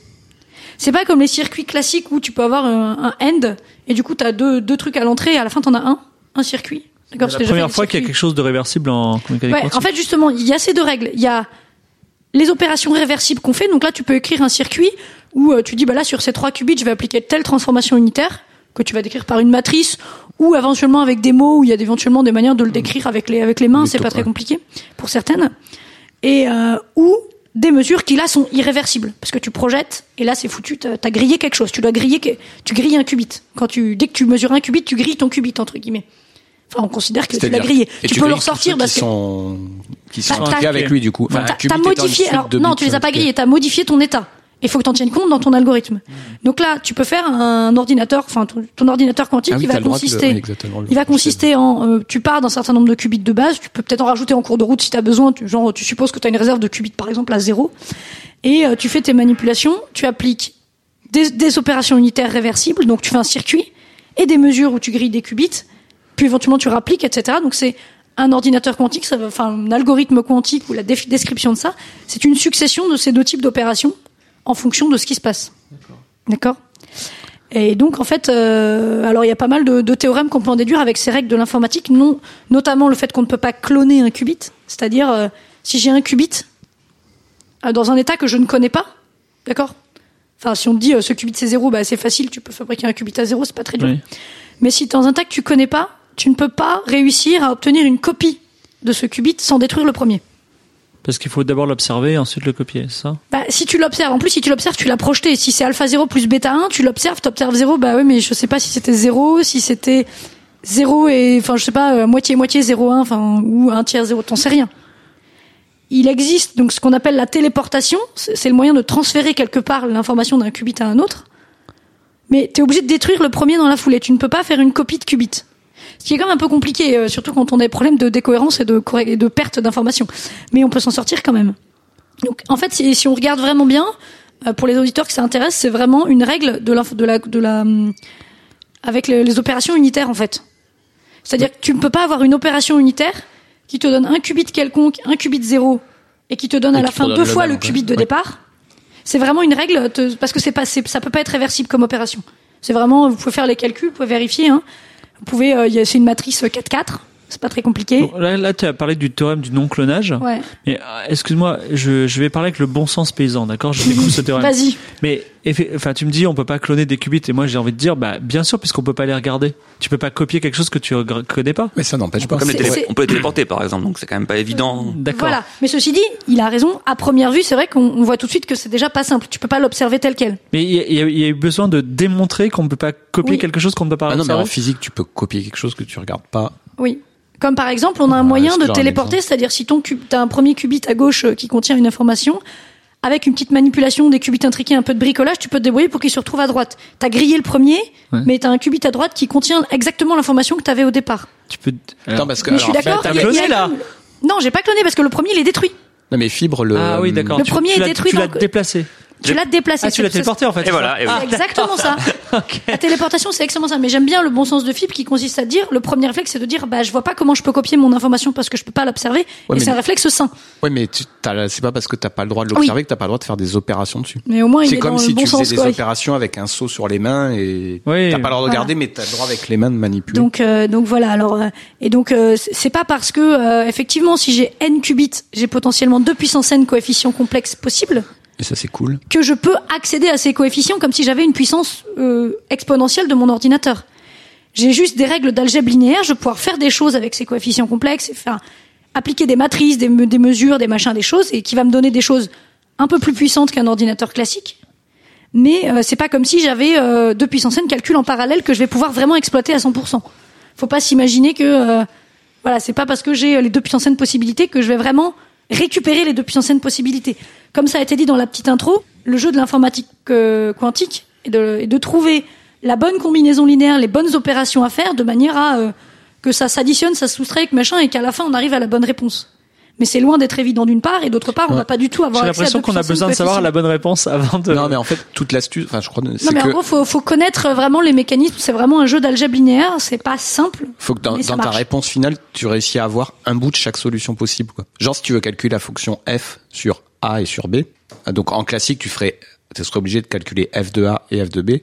Là, en mécanique quantique, tu essaies de mettre les portes, euh, enfin les, les quantum gates, qui vont bien pour que ta solution, ça soit une combinaison linéaire de F2A et F2B. Non, mais il faut encore que tu en fasses quelque chose. Voilà, et toute en la difficulté, c'est de le récupérer de manière à conserver ces deux F2A, enfin que ton qubit final, Et- il est une, ça soit une combinaison des solutions. Voilà. Et en général, un algorithme Que tu vas tout faire effondrer quand tu vas le lire, finit mais- à la fin par une mesure. Et on s'arrange pour qu'à la fin, euh, avec les bonnes combinaisons, soit arrivé dans le bon état quantique qui fait que quand on mesure, on est sûr de la bonne réponse ou du moins avec une probabilité qui est euh, assez élevée Ah oui, parce qu'il y a par ça rapport aussi. à ça. Des fois, on a un algorithme probabiliste, mais ça, c'est pas très méchant. Les algorithmes probabilistes, on les utilise déjà dans la vraie vie, dans le non quantique, et c'est pas du tout un problème. Ouais, mais c'est vrai que c'est se difficulté, c'est quand que, on voilà. fait une mesure, c'est comme si on faisait un tirage au hasard. Ouais, alors la différence, en fait, c'est que justement, et c'est ce qui est pas intuitif, c'est pour ça qu'il faut euh, croire au modèle. Et croire- mais c'est vrai, il faut croire au modèle, il faut faire des maths et se rendre compte que oui, effectivement, ça marche. C'est qu'on se rende compte que prendre ces qubits, faire toutes ces opérations que j'ai décrites, la opération unitaire, machin bidule, etc., mesure et compagnie, et à la fin le résultat, ça va pas être la même chose que si on avait fait un tirage au hasard dès le début, qu'on avait tout fixé et qu'on appliquait Ouais. les mêmes opérations. Ben non, puis il y aurait une différence de au moins de, de 3 et 3,22. C'est C'est cette ça. histoire de 3 et 3,22. Mais c'est ça qui est important et, qui est- et que des fois les gens ont du mal à se rendre compte. Mais euh, si, si les gens se disent j'ai juste une probabilité un demi de mesurer dans l'un ou l'autre les états, mais ça sert à rien autant tirer au hasard dès le début. Et c'est ça qui est pas du tout intuitif et dont on peut se convaincre uniquement en manipulant de l'algèbre linéaire. Et c'est pas du tout l'intuition en fait qui va nous aider à, à vraiment comprendre. En fait, c'est ça qu'il faut un peu un peu voir. Ce qu'il faut se dire, c'est euh, faire je fais de l'algèbre linéaire. C'est pas du tout intuitif, mais putain ça marche. Merci beaucoup, Denise. Avant que Arnold et Guillaume réagissent, j'ai juste une seule question, une seule. Donc un ordinateur quantique euh, théorique, je ne sais pas à quoi ça ressemblerait, peu importe, qui contient des qubits. Ouais. Euh, si j'ai bien compris, dès qu'il les utilise, ces qubits ils disparaissent. Ils Ah. disparaissent pas. Ils vont juste être projetés, par exemple, sur l'état zéro. Mettons, on les a, on l'a projeté sur l'état zéro. Bah du coup, il est plus. Enfin, on pourra le réutiliser, mais c'est comme si t'avais. Enfin, l'information qui était dedans n'est plus là. Et donc en fait, Du coup, après, t'as c'est ton très fragile, zéro. non? Il faut pas tout refaire à chaque fois? Bah c'est pas grave. C'est comme si. t'as- Alors là, pour le coup, alors il y a deux choses. Il y a le fait que c'est fragile d'un point de vue physique, mais ça c'est un autre problème. Mais si bon, t'as as, mesuré un qubit, il est à zéro. Bah tu vas pouvoir le réutiliser comme un qubit neuf à zéro. Ouais, mais sont. Ouais, ok, d'accord. Donc euh, parce qu'en général, tu vas dire bon là j'ai besoin, je vais, je vais introduire dans mon système un qubit tout neuf. Je vais faire des opérations avec ce qubit tout neuf et mes qubits qui existent déjà, blablabla, blablabla. Ok. Donc si tu, ça veut dire ton ton qubit il est pas mort, t'as pas détruit ton ton ta, ta particule Non, pas, physique. pas le. Simplement, elle a été projetée soit sur 0, soit sur 1. Tu le sais sur quoi elle a été Je projetée. plains les électroniciens qui vont devoir gérer les, les mouvements de qubits. euh, Ouais. enfin, Bah, il y a euh, des. En gros, il, il a été projeté soit sur protos qui 0, soit sur euh, 1. enfin, et du coup, tu le sais, protos. et tu vas le réinitialiser à zéro dans tous les cas, et tu vas dire, bah voilà, il est réinitialisé à zéro, puis je le réutilise dans ma machine un peu plus tard. Ça, c'est pas gênant. Il y a un autre aspect important, c'est que oui, les qubits sont très très fragiles, et que physiquement, on a du mal à les maintenir, et que dès, et qu'en fait, c'est comme s'il y avait en permanence des mesures dessus, parce que le, le- le- ils sont pas assez bien isolés de l'extérieur. Comme la masculinité, les qubits. Bah, c'est comme si ton chat de Schrödinger, la boîte, elle est pas bien isolée, et t'entends du bruit dedans. Du coup, Ouais. tu sais si le chat il est vivant ou il est mort. Et du coup, t'as regardé sans le faire exprès. Ok. Et ça, c'est très très compliqué à maintenir d'un point de vue pratique, on va dire. C'est pas d'un point de vue. Alors, la théorie peut aider, etc. Mais vraiment d'un point de vue pratique, c'est très dur à maintenir. Et c'est pour ça que l'ordinateur quantique a un peu de mal. C'est c'est pas parce qu'on n'a pas les algorithmes, on en a plein des super chouettes. Mais C'est que... physiquement, maintenir ces qubits, c'est vachement dur. D'accord. Merci Denise. Est-ce que vous voulez réagir? Vous avez des petites. Oui, oui On Guillaume. peut donner un algorithme, il y en a quand même un qui, qui fait un peu rêver, c'est l'algorithme de Shor, donc euh, qui peut factoriser un, un produit de deux nombres premiers en, en temps polynomial, et donc casser RSA, casser les cartes bleues. Donc ça, c'est ce qu'on dit quand on veut avoir des, des financements. Sauf que pour l'instant, le plus grand chiffre qu'ils aient factorisé, c'est 15. je Non, crois. non, non, non, non, ça c'était quand j'étais en, quand j'étais en thèse, c'était 15. Ah. Ma- maintenant, euh, je crois que c'est des nombres à six chiffres. hein. Non, non, c'est, c'est, c'est, y a eu Et, des... et donc le jour où il y aura un informatique quantique qui sort qu'on peut acheter à la Fnac, c'est la fin du c'est la fin des- du- de la cryptographie? Non, parce que bon, peut-être qu'on pourra avoir des clés un peu plus longues ou que, mais, Un peu plus long. Il y a déjà des gens qui travaillent sur la crypto post-quantique. Donc, commencez à réfléchir. Si on a un ordinateur quantique, on va Dire un falloir changer titre de de magazine, la crypto post-quantique. Non mais c'est vrai, enfin il y a des articles enfin, qui sont pas dessus. Enfin d'ici là, on aura le temps de trouver de nouveaux moyens de sécuriser nos cartes bleues. mais on comprend qu'il y a des enjeux énormes et que, enfin, Complètement. Et donc en fait finalement le modèle euh, notre société qui est basée sur la cryptographie, les cartes bancaires, euh, les emails, euh, tout ce tout le numérique, elle est fragilisée par l'or- l'ordinateur quantique, c'est-à-dire que ça risque d'être le chaos si vos recherches aboutissent. Euh, oui. Mais ça viendra pas du jour au lendemain non plus. C'est-à-dire que ça va venir petit à petit et que ça. Et d'ici là, on et aura des. J'espère d'ici là que quand ça commencera à devenir un peu sérieux, on commencera très vite à développer. Parce qu'on on en a d'autres hein, potentiellement. On n'a juste pas changé parce que c'était pas nécessaire. Oui. C'est oui, ça. Donc on peut espérer que d'ici là, euh, nos banques décident de changer d'algorithme pour leur Oui, carte bleue et, Une des bases de la et cryptographie. comme ça va pas aller non plus, euh, ce sera pas du jour au lendemain qu'on aura un ordi quantique chez nous. Enfin, je pense pas. Le théorème de non-clonage, ça permet justement de faire une protection cryptographique. Parce que ça interdit à quelqu'un d'écouter la ligne. euh, si- Donc, on va dire le- la solution à ce, ce danger euh, loin, lointain qui est donné par l'algorithme de Shor, S-H-O-R et euh, l'ordinateur quantique serait en fait dans l'ordinateur quantique en lui-même. La cryptographie quantique, oui, c'est une C'en solution. est une, mais ça peut juste être aussi des protocoles cryptographiques qui ne sont pas en tout cas fragilisés. Parce qu'on on connaît du coup les limites, enfin on connaît c'est l'algèbre linéaire, etc. On connaît un peu les limites de l'ordinateur quantique, euh, même si on n'a pas encore, euh, voilà. Et donc on peut se dire, bah même avec un ordinateur quantique, ce protocole-là, il est plus compliqué que RSA, mais il est plus sûr. Donc on a des, on a quand même des choses qu'on peut faire. Alors euh, Merci, Euh, merci Denise, merci Guillaume. Nous allons faire une deuxième pause en montagne. Et c'est Guillaume qui va nous proposer une énigme. Oui, donc c'est une énigme euh, qui me vient d'un participant du trimestre à l'IHP, là, qui, Ah qui est expert en énigmes. Ah. c'est- son énigme préférée. Donc, euh, Oh là là royal. Est-ce qu'on peut avoir le nom de ce participant? Alexander de, Alexander, très bien, de Copenhague. de Copenhague. Alors, donc on a on a euh, des prisonniers qui ont des chapeaux. Ça c'est un c'est classique dans les énigmes. Donc là il y a n prisonniers qui ont chacun un chapeau qui est bleu ou rouge. Et on a tiré au hasard pour chaque prisonnier, on a lancé une pièce de pile ou face. Euh, Si c'est pile, c'est bleu. Si c'est face, c'est rouge. La pièce est non biaisée, donc euh, tout est tout est uniforme. Et donc ils voient pas leur chapeau, bien sûr. Ils voient tous les autres chapeaux, mais pas le leur. Et ils aimeraient bien savoir la couleur de leur chapeau. Donc on, on va leur poser des questions à chacun, on va leur demander euh, indépendamment euh, quel chapeau tu as, est-ce qu'il est, est-ce qu'il est bleu ou est-ce qu'il est rouge? Et ils peuvent répondre bleu ou rouge, ou aussi ils peuvent dire je ne sais pas. Ils peuvent passer. euh. Donc on leur pose des questions à chacun, ils, ils savent pas ce que les autres répondent, et euh, on les libère. Ils sont, ils sont libérés si ah, les questions sont données dans une pièce à part. Enfin, du dans coup, une ils pièce à part, pas. ils voient, ils voient pas. euh, enfin, ils, ils voient la personne rentrer dans la pièce, mais ils savent pas ce qu'il a répondu à la question. Et ils sont libérés si au moins un a répondu. Hein, forcément, s'ils passent tous, ils, ils ont, ils ont perdu. Donc au moins un a répondu et aucun s'est trompé. Ok Mais ils peuvent répondre, je ne sais pas. Ils peuvent répondre je ne sais pas. Mais s'ils répondent tous je ne sais pas, ils ont perdu. Il faut qu'il y en ait au moins un qui ait répondu une couleur et que personne soit trompé.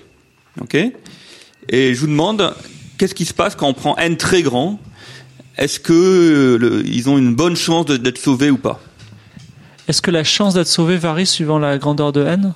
Voilà. Est-ce que, est-ce que quand Est-ce que j'imagine ils ont le temps de- d'établir une stratégie avant qu'on leur mette les chapeaux ou pas? Ils ont plein de temps avant, oui. Mais ils- avant d'avoir les chapeaux sur avant la d'avoir les tête, chapeaux, oui. une fois qu'ils ont les chapeaux sur la tête, ils se voient. J'ai j'ai- voient- j'ai une question. Si j'ai un chapeau rouge, je peux te demander eh, quelle est la couleur Non, ils ont, chapeau? ils ont pas le droit de se parler. Non, non, ils ont. Donc tu vois, Ah, c'est malin, mais non. tu vois tous les autres chapeaux sauf le tien. C'est ça. Ouais. Tous les chapeaux sauf Mais le ils ne voient pas. Ils ne. Alors quand ils Mais- sont interrogés dans la pièce à part, ils n'entendent pas la réponse. Enfin, ils n'entendent pas le truc Ils de ne leur. savent pas ce que les autres ont dit. Si- S'il y a que deux prisonniers et que toi tu as un chapeau bleu, il y a des chances que j'ai un chapeau rouge. Donc je dirais j'ai un chapeau rouge. Ah non, Bah, en fait, non, comme c'est- tous même tiré au hasard aléatoire, en fait, justement, non. C'est ça que j'allais dire, parce que dans beaucoup de trucs de prisonniers Oui, mais comme à l'infini, il doit y avoir autant de chapeaux bleus que de rouges, a priori. Il y a la loi des grands nombres, mais Oui, mais c'est- le problème, c'est que ça veut pas dire que toi, tu connais la couleur de ton chapeau. Ah, mais Parce ils ont le droit de viser sur la stratégie avant, avant qu'ils aient les chapeaux, ils ont tout le temps de, de- de se mettre d'accord. Alors, juste une question. Quand ils sont Ah dans oui, la pièce attends. où ils se font interroger, personne les entend. Personne les entend. Parce que du coup. euh, Ils peuvent décider leur- tous de dire je ne sais pas, et il y en a qu'un qui répond. Voilà, donc là, ça fait, Ben du coup, oui. il a une probabilité 1,5. Un demi. Donc, euh, Et ça, ça varie pas suivant ça varie pas selon n. Ça, c'est déjà, un- c'est déjà un, un Une petit stratégie toute simple. Voilà. 1,5. Donc, qu'est-ce qu'on peut Parce faire si- mieux si- S'il y en a plus d'un qui décide de prendre au pif, ça va être plus mauvais. Ça paraît plus Parce risqué. qu'il vaut mieux que, qu'il y en ait un qui dise, voilà, il vaut mieux dire plus de, je ne Est-ce sais que, pas. est-ce que, juste, je pose une question. Est-ce que c'est possible de faire mieux qu'un demi C'est possible de faire mieux que 1,5. Waouh Et en fait, ça tend vers 1 quand n tend vers l'infini. Pas mal. Oh là là, et c'est des prisonniers intriqués alors. Eh ben voilà, suffit de les lié. C'est c'est intriguant, en tout cas. joli, joli, joli. D'accord. Dis donc, alors, euh, est-ce- excuse-moi, c'est une, c'est- et un tend vers l'infini dans le cadre d'une stratégie particulière? C'est là, s'ils sont malins, euh, quand n est assez grand, là, ils sont sauvés avec une probabilité qui tend vers 1. Qui tend vers 1 quand n tend vers l'infini. Et, mais si un seul répond faux, ils sont pas sauvés. C'est ça. hein. donc ils sont sauvés, je répète, si Au moins un a répondu. Alors, ils et sont interrogés dans l'ordre, Ah, ils choisissent génial. pas l'ordre dans lequel ils sont interrogés. Ça n'a pas d'importance. euh, Ils sont juste, à un moment donné, ils sont tous ensemble, on les sépare tous et ils sont tous interrogés indépendamment. Voilà, si tu veux. D'accord, ok. Oui. Parce que du coup, j'arrive pas à voir le, Ouais, lequel le ça- moment. je pense que ça va être, euh, ça va être incroyable. C'est, elle J'ai vu des problèmes comme ça C'est l'énigme préférée d'Alexander. Ah bah Alexander, merci parce qu'on va on va se creuser la J'ai tête déjà dessus. vu ça des énigmes super. comme ça, mais c'est c'est cool, ce genre Ouais, de celle-là, celle-là, elle est bien parce que je voudrais Ah savoir oui, comment parce sauver qu'ils tous ces gens. pas les réponses des autres. Merde. Ouais. Et oui, c'est- c'est compliqué. Bon, on va réfléchir. Merci beaucoup Guillaume pour merci beaucoup Guillaume et Alexander pour cette énigme. Et nous passons à la troisième chronique, celle de Guillaume. Bien, alors moi je vais parler un peu d'un truc qui n'est pas directement lié à l'ordinateur quantique, mais, mais quand même un petit peu. C'est ce qui se passe quand on a des, de la très très grande dimension.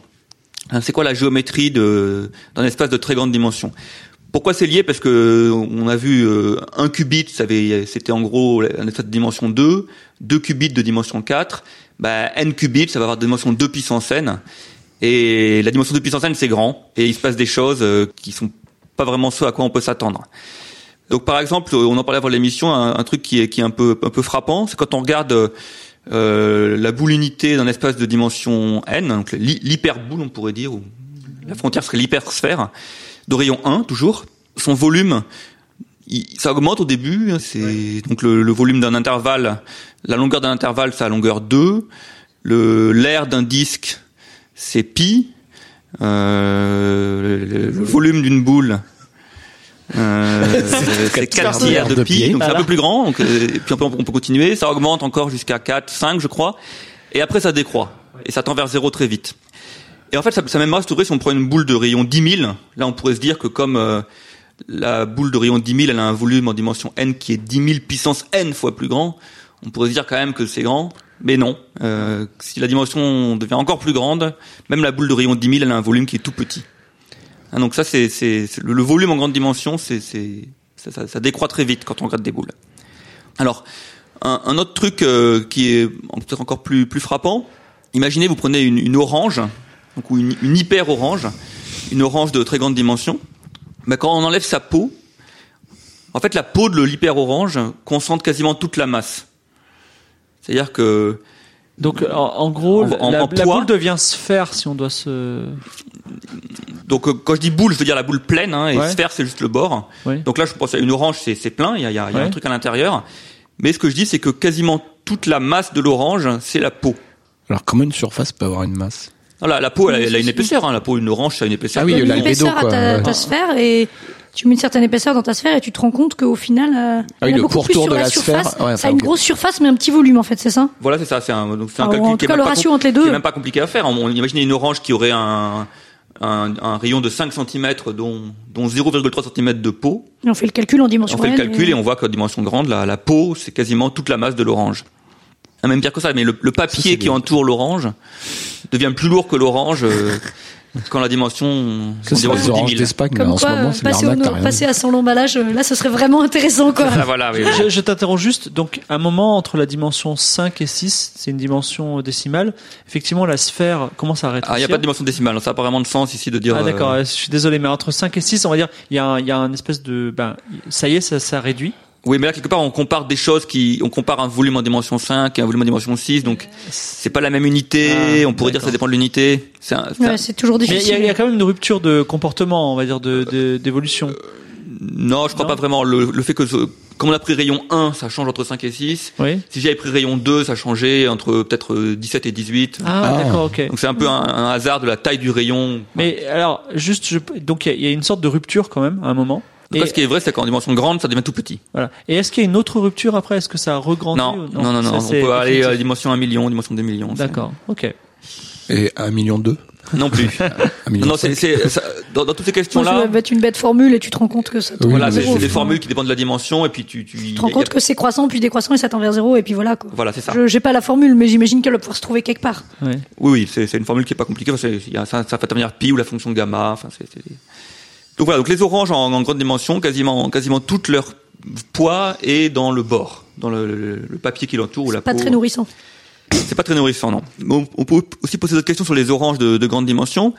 Par l'imaginer, vous voulez maintenant, euh, vous avez vous avez n oranges, n hyper oranges, et vous voulez les, les emballer pour les mettre euh, dans un plastique. Et euh, donc vous voulez vous voulez les emballer, vous voulez emballer n orange en laissant le moins de, de, de vide possible dans l'emballage. Donc ça veut dire quoi l'emballage? Ça veut dire qu'on on prend en fait ce qu'on appelle l'enveloppe convexe, c'est-à-dire qu'on regarde euh, le, le, le, plus petit ensemble convexe qui contient les N oranges. Donc on peut imaginer avec un film, avec un film alimentaire, on, on emballe les oranges, ça fait des parties plates, des parties arrondies quand on tourne autour d'une orange. Et on peut se demander comment est-ce qu'on peut emballer ces N oranges en utilisant le moins de, en mettant le moins de vide. Alors, question, c'est en fait l'agencement des oranges qui est intéressant? C'est ça. C'est l'agencement, d'accord. Oui, comme le, le bah, quand on les voit là, on les met en. Voilà, donc au marché, ce qu'ils font, c'est qu'ils font une belle pyramide des oranges. Et c'est effectivement, si on voulait mettre un, s'il se met à pleuvoir vite et qu'ils veulent emballer tout ça, c'est ce qui est le mieux à faire. Mais en dimension, en dimension grande, c'est pas comme ça.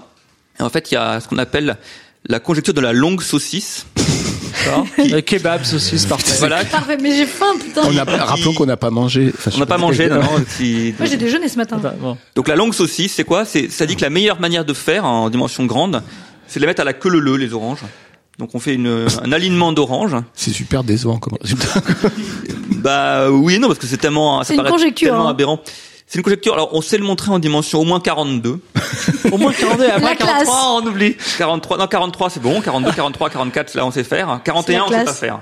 Ah d'accord, c'est ah, en moins, descendant qu'on sait pas faire. Oui, ah, au-dessus. Plus, c'est, plus ces, ces phénomènes-là, plus la dimension est grande, plus ils sont vrais, plus ils sont, plus ils sont, plus ils sont Facile à valides. démontrer. Ouais. Voilà, donc on, on pense que c'est, enfin, on conjecture que c'est vrai dès la dimension 5, mais on, on sait le faire que pour la dimension 42.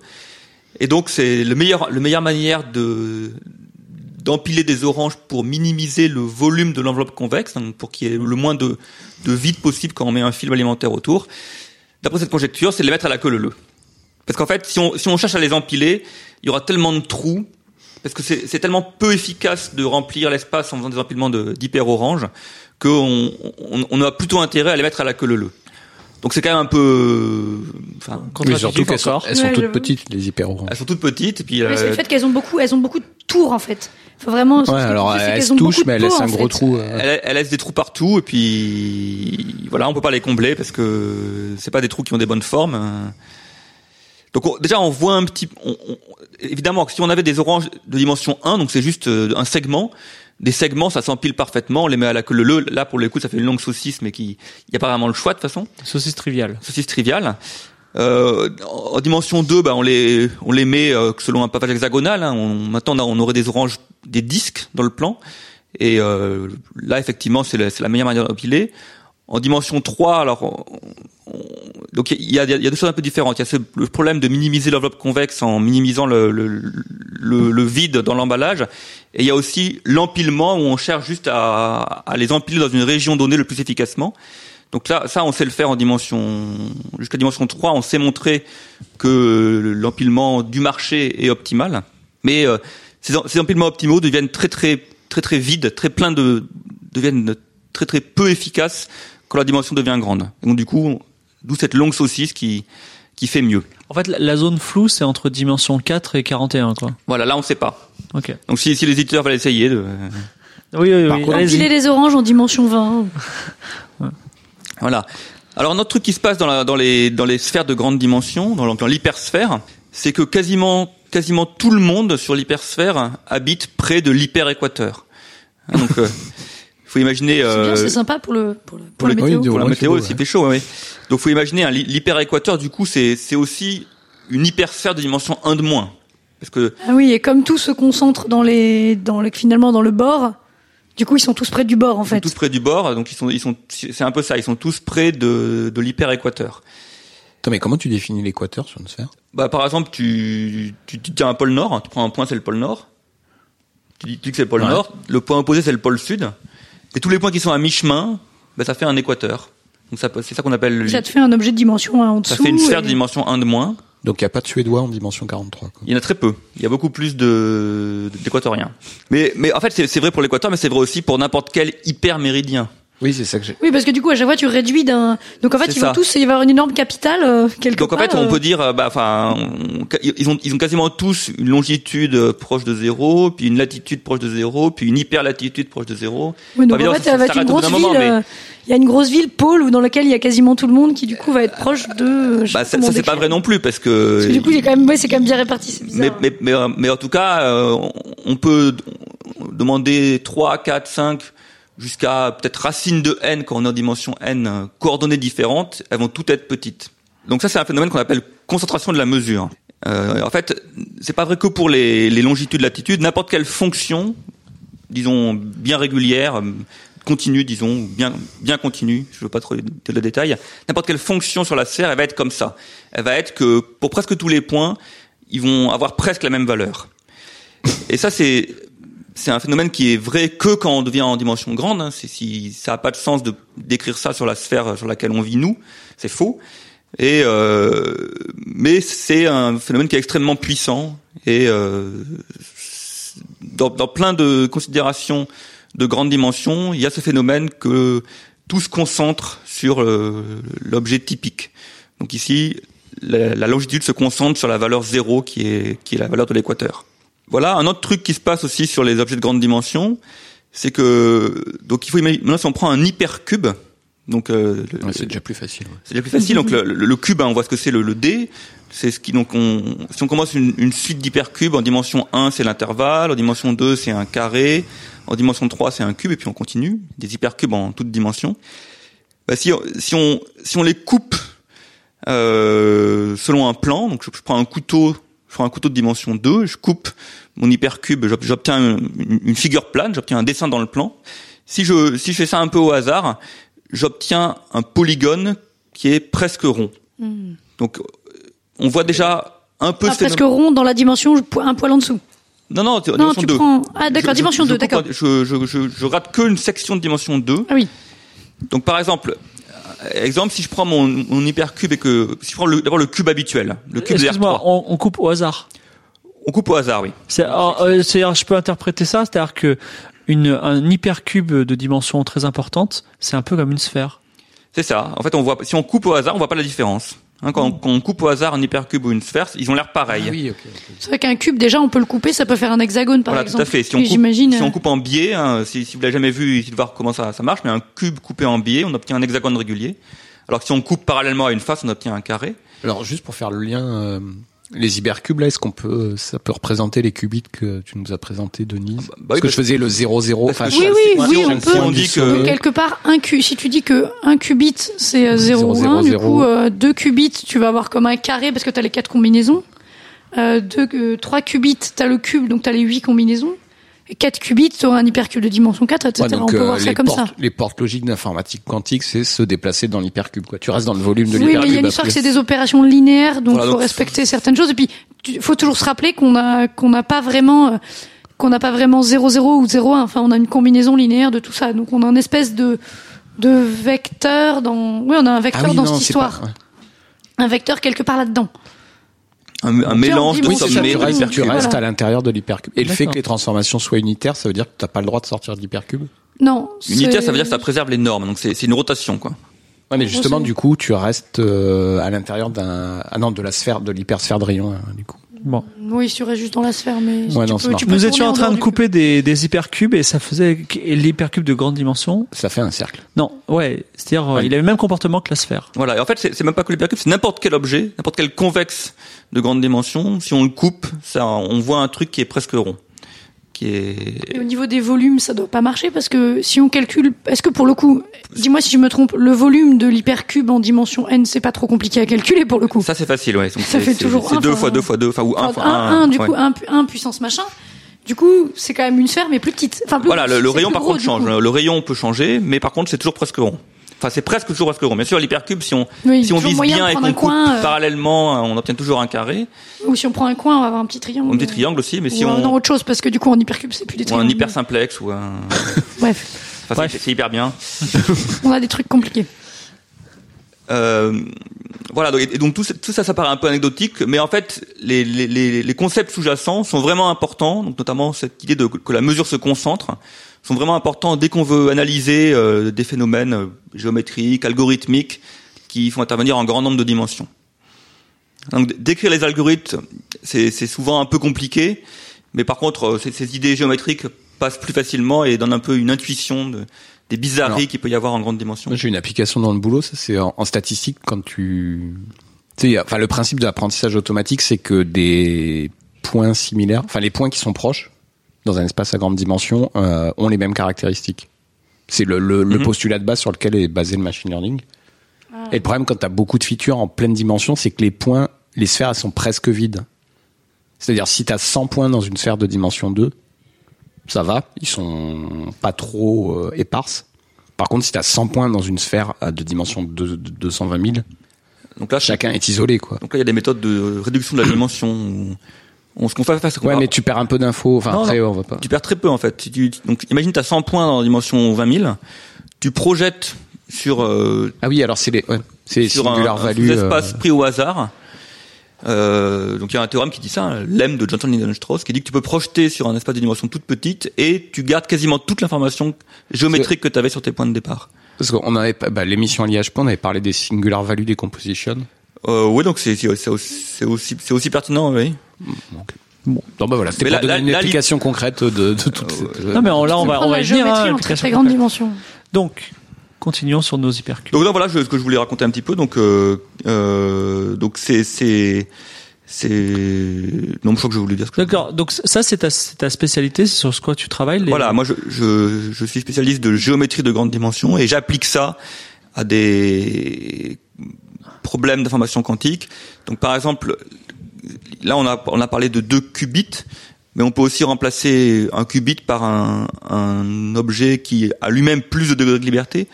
Donc qubit, ça veut dire qu'il y avait deux états 0, 1, mais on pourrait rajouter 0, 1, 2, 3, 4, 5, D. Et quand, quand D est grand, bah, il se passe des choses euh, différentes qui sont liées à ces phénomènes euh, géométriques dont j'ai parlé juste avant. Donc y a- y a- on peut dire que est-ce que je vais reformuler. Est-ce qu'il y a l'informatique quantique et il y a l'informatique quantique de qubits extrêmement euh, de non à nombreuses dimensions entre je, je sais pas si je m'exprime bien. de. Et c'est des choses différentes? Bah, si je comprends bien, c'est juste qu'au lieu d'avoir 0 ou 1 comme qubit de base, parce que c'est des niveaux d'énergie, t'as 0, 1 ou 2. Donc là, tu refais la même chose que ce qu'on a fait tout à l'heure, sauf que c'est. en Oui, mais ce que j'ai ce que j'ai cru comprendre c'est que quand tu Mais du coup, c'est quand même toujours les règles de la, de la, de la, de la, de l'algèbre, etc. Sauf que, au lieu d'avoir euh, du 3 puis 2 puissance n, t'as du 3 puissance n. Mais là, du coup, au lieu d'avoir 3, tu aurais 5, 6, 7, 8, 9, beaucoup. Voilà, c'est ça. Donc tu aurais encore une dimension de plus qui est pas juste le nombre de qubits. mais, les- de mais- les comportements quoi sont différents. Parce que c'est bit, ça veut dire en fait. 2, Ouais. donc. euh, Les comportements de les comportements sont différents, oui. Donc euh, donc il y a, il y a, il y a- y a- on va dire il y a presque deux informatiques quantiques, celle des petits qubits. Non, non, non. des- ah, bah, En fait, ce qu'il faut dire, c'est que non, non, c'est- pas complètement vrai. Ce qu'on, ce qu'on- Ah. ce qu'on- ce modèle-là de D, ce qu'on fait, c'est qu'on prend par exemple des paquets de qubits. Je Oui. prends des paquets de 5 qubits. Et quand on regarde les paquets par paquet, c'est comme si c'était des, des choses Q, de je sais dimension pas quoi, des, it. des Q 2 puissance 5 it. Ah oui. Euh, Ce qui permet de les, de les manipuler différemment et de les voir différemment Voilà, pour a- mieux trouver ce qui se Ah. passe. C'est ça. D'accord. Ah oui, effectivement. D'accord. Donc même, même, même qu'avec des qubits, on peut faire des paquets ensemble et, et avoir des objets plus gros euh, sur lesquels travailler. D'accord, très bien. Bah, c'est euh, c'est euh, vraiment euh, super étonnant parce qu'on on a on a fait un grand détour par euh, quelque chose qui n'était pas l'informatique quantique et on revient dessus. Donc, Comme quoi, on a des fois besoin d'outils assez, euh, assez éloignés de ce qu'on croit quand on a besoin d'avancer quelque chose. Alors là, pour le coup, on disait que le formalisme mathématique, il était évident au début d'émission. Je pense que- Ah, non, va, quand si- tu si commences. Non, mais si c'est vrai tu commences que. à juste voilà. dire que Non, tu groupes les, les qubits 5 par 5, tu vas avoir en gros un truc avec euh, 32.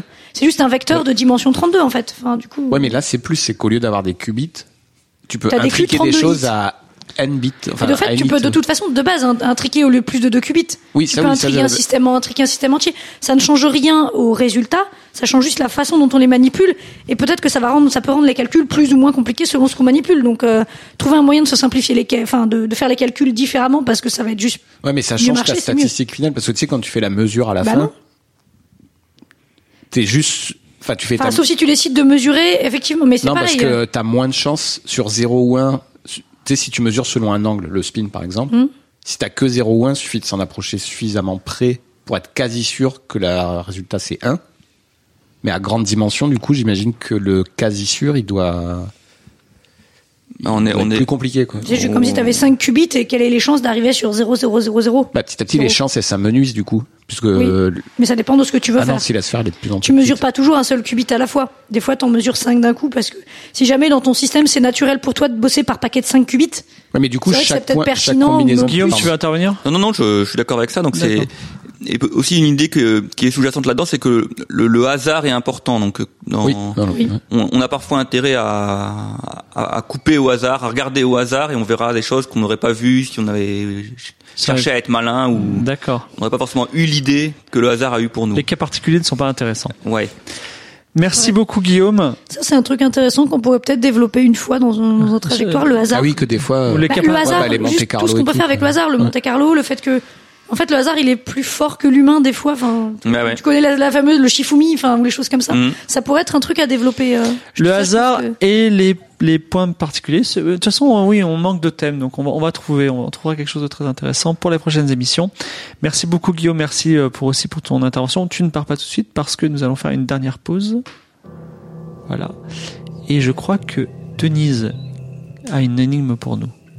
Alors j'ai une, alors c'est pas tout à fait une énigme, c'est une, c'est une vraie réflexion que j'ai eue en randonnée. J'ai fait de la randonnée pendant les vacances. Et bon, on s'est, on s'est mangé du bon dénivelé quand même, hein, parce qu'on est parti dans les Pyrénées. Et à un moment donné, on était sur une pente bien bien raide, on va dire. Et puis euh, entre deux pauses, parce que quand même, quand on a un gros sac à dos dans le dos, on fait des pauses. Et euh, je, je vois un arbre qui est à la verticale par rapport à la pente. Et là, je me dis, ah ouais, la pente, elle est raide quand même. Parce que c'est vrai qu'en tant qu'être humain, on est très très mauvais pour estimer les pentes en fait. Parce que comme on voit pas l'horizontal comme on voit le vertical, En fait, tes genoux, ils les estiment bien, généralement. non non mais c'est non mais il faut reconnaître que euh, on a tendance à surestimer très vite les degrés de la pente parce que ah c'est une pente énorme mais en fait non c'est enfin on est on est globalement assez mauvais à estimer la pente à l'œil on va dire. Donc un humain est mauvais pour estimer des angles euh, dans ce contexte. Si, si, si on les regarde comme ça, on n'est pas trop trop mauvais et encore on a tendance à pas tout à fait voir le vertical et l'horizontal pareil. Donc, euh, alors, c'est une question à plutôt une sorte de, de méthodo. Donc, tu es euh, dans la montagne, donc t'as pas, t'as pas de rapporteur. Tu vois ça- ta, ta fameuse pente et t'as ton arbre vertical Vertical, tu veux dire perpendiculaire à la pente Non, ou vertical. vertical, vertical. ok. qui permettrait Normalement, les arbres ils poussent comme ça, mais bon. Voilà, bon, il a, au départ, Ouais, il est un peu tordu, mais après, il y avait l'air. Bon, celui-là, il avait l'air bien Donc si vertical. la pente elle fait 90 degrés, l'arbre il est couché sur le sol. Bon, arrête, voilà, c'est- c'est ça. Si tu es en train de faire de l'escalade, voilà, là, on n'était pas en train de faire de l'escalade, donc il y avait encore à estimer. Et donc mon, ma question était, qu'est-ce que je peux avoir pour estimer de façon, alors, T'as pas de rapport. donc mes, mes, mes contraintes, c'est euh, donc comme seul instrument de mesure, bon, t'as, j'ai, j'ai pas d'instrument de mesure, mais on peut supposer que je mesure en bout de bois et du coup, enfin, de toute façon, on s'en fiche, euh, on, on fait tout à l'échelle, donc euh, c'est pas très très important euh, l'échelle qu'on utilise finalement. Donc euh, je peux très bien mesurer. j'ai un bout de ficelle, je mesure en bout de ficelle. Quelle est ta ça question? Qu'est-ce qu'on Comment je peux estimer l'angle de la pente? Donc tu as tu as un arbre vertical, une pente Une raide. pente. Donc en gros, tu vois un angle. Et je veux dans savoir nature, l'angle. Et tu veux savoir l'angle. Et donc l'angle, c'est pas forcément un petit angle. Donc tu as certaines approximations qui ne vont pas fonctionner. Et tu ne disposes pas d'une calculatrice qui a la trigonométrie. On va dire que tu Ah, peux, t'as quoi faire les quatre. Bah oui, sinon c'est simple. Sinon Ah oui. c'est relativement simple. Donc tu as droit aux quatre opérations. Tu as droit euh, à tes connaissances mathématiques, euh, donc euh, développement limité, de fonctions trigo, etc. Mais euh, bah, revient. donc non, mais il y a des choses possibles à faire. Et la question c'est euh, est-ce qu'il y a des choses possibles de faire, on va dire, euh, à une échelle raisonnable? Parce que oui, tu peux toujours faire un développement limité de la fonction arc. euh, alors euh, sinus, cosinus, tangente, là, je sais plus la, la, la- Le laquelle sera bien avec, euh, avec voilà. Mais est-ce qu'il y a quelque chose à faire pour estimer un angle, on va dire assez assez costaud, qui est qui est pas près de 90 degrés, parce que là la pente elle était bien raide, ou peut-être dans un premier temps supposer que c'est un angle de près de Mais 90 tu veux une degrés. mesure très précise ou euh, Bah, justement, c'est c'est pas vraiment une question hyper fermée. C'est plutôt euh, qu'est-ce qu'on peut avoir avec des moyens raisonnables. Genre, t'as ta petite calculette de poche euh, toute pourrie, donc tu peux faire des multiplications des trucs et euh, un truc qui va pas te prendre deux heures à calculer non plus. D'accord. Et quelle et précision peut avoir de 1 cm par Voilà. exemple que tu peux utiliser comme Je- je dis- en graduation. fait, Et euh, t'as des qubits euh Non, genre, j'ai pas précisé. Je pense pas qu'on ait de qubits. Je pense pas que ce soit nécessaire ni, ni vraiment utile en fait. Et je Ah, veux voir en fait quelle précision d'angle on va pouvoir mesurer avec des calculs raisonnables. Est-ce que notre euh, notre géomètre des grandes dimensions euh, il y a une petite Ah non, la dimension 2, moi je connais pas moi. Aucune C'est beaucoup trop compliqué. La dimension n, Un ça va. mais-. La dimension n, ça va, mais la dimension Non, 2, c'est trop compliqué. non, Donc voilà, c'était vraiment une question que je me suis posée en vrai dans la Mais si tu sais que ton arcos c'est à peu près euh, x5 sur 3 plus euh, Voilà, x7 l'idée sur c'est d'utiliser éventuellement des trucs, mais qu'est-ce qui est, euh, en gros, je veux trouver un petit compromis entre ce qui est raisonnable de faire. Euh, T'es là avec, qui va pas te prendre trois heures de calcul, Et euh, bah il y a quand même des mesures à faire qui vont pas être si évidentes que ça avec ton bout de ficelle quand même. Enfin en gros, Ah, tu sais pas, essayer de trouver un angle d'étape droit du raisonnable. coup. Bref. Tu sais tirer un angle droit du. On a un, on a un arbre. On a un- une pente et un arbre. Bon. En gros, t'as un angle dans la nature dessiné. Alors, quoi. avis aux auditeurs qui sont des MacGyver euh, de l'angle. de l'angle, ouais, pouvoir, ça, voilà. avec, euh, ton je couteau vous- et J'attends vos, vos, vos solutions créatives, ça va être sûrement ça, ça très peut être assez varié, assez, varié. assez varié comme idée. L'idée, c'est voilà, qu'est-ce que vous auriez comme méthode pour mesurer un angle dans la nature? Donc, euh, nous passons à la fin de l'émission, mais avant de se quitter, nous allons parler de notre anti-énigme. Alors, à la fin de l'émission, depuis la deuxième saison de Trajectoire, on, on parle de l'anti-énigme. C'est quoi? C'est une énigme extrêmement simple, tellement simple qu'elle est ennuyeuse. Et du coup, on vous propose de la rendre intéressante avec euh, différentes choses. Et j'étais un petit peu déçu parce que je, je vais vous dire ce que j'attendais de notre dernière énigme, mais on eu ça, mais on a eu d'autres solutions tout à fait intéressantes. Donc, l'énigme du mois dernier, c'était, nous avions un train qui, qui avait, euh, qui faisait 100 mètres de long et qui allait à 300 km heure. Malheureusement, on, on était sur le train, on s'est aperçu qu'on est dans la, on a pris le mauvais train, il va dans la mauvaise direction. Heureusement, il y a un train qui arrive en face, même vitesse, même longueur. Quel temps, quel temps nous avons, nous, nous disposons pour sauter sur le train à côté. Alors, je pensais que j'allais avoir des reformulations en vitesse relativiste de ça, mais pas du tout. Alors, voici quelques, quelques réponses de nos, nos auditeurs. Alors, Suspicious Man, souvenez-vous, euh, titulaire du prix tarte à la crème, non, chaud à la Chaud à la crème, chaud à la crème de l'énigme, euh, voilà, euh, nous a proposé un parcours, alors de reformuler l'énigme avec un parcours en, en cercle. Donc les trains avancent sur un cercle. Et les deux trains sont de longueur égale et ils sont de longueur égale au parcours. Voilà, donc c'est, je trouve c'est assez amusant. euh, et, et après, il pose des questions un Ah petit oui. peu absurdes sur le diamètre du cercle. Bon, voilà. Et euh, Alfred se demande si le problème est intéressant si l'un des trains avance à la verticale comme une fusée. Pourquoi pas Effectivement, la question est intéressante. alors Nip Now, que, qui lui est un, il fait des maths parce qu'il il répond souvent des choses très judicieuses. Euh, il nous propose, alors on oublie le train, nous sommes dans un grand 8 de 100 mètres allant à 300 km heure et nous venons nous apercevoir que nous avons pris la di- direction opposée à notre destination. Dans le gros 8. Heureusement, un train arrive en face de nous et nous pouvons sauter dessus. Mais nous approchons d'une boucle. Voilà.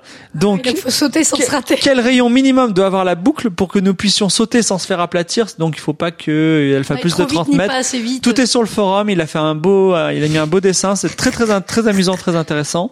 Ah, tu es en train de jouer à, Mario. Kart dans les dans la route Ouais. arc-en-ciel là en fait. Ouais. Non, ouais, enfin, Ouais. Emmerich nous propose de, de changer les trains par des trains hyperloop qui vont se collisionner. Il faut savoir combien de temps on a à vivre euh, et combien de temps on doit faire, de- en combien de temps on peut faire des prières euh, avant de mourir. Et Nimpno il revient et il nous dit la distance maximum entre les deux trains hyperloop est dans de 551 km maximum moins les 200 mètres de train, etc. Donc avec un matelas de 25 cm d'épaisseur, combien de matelas faut-il pour ne pas mourir? Voilà, je, vous mal, laisse. euh, voilà.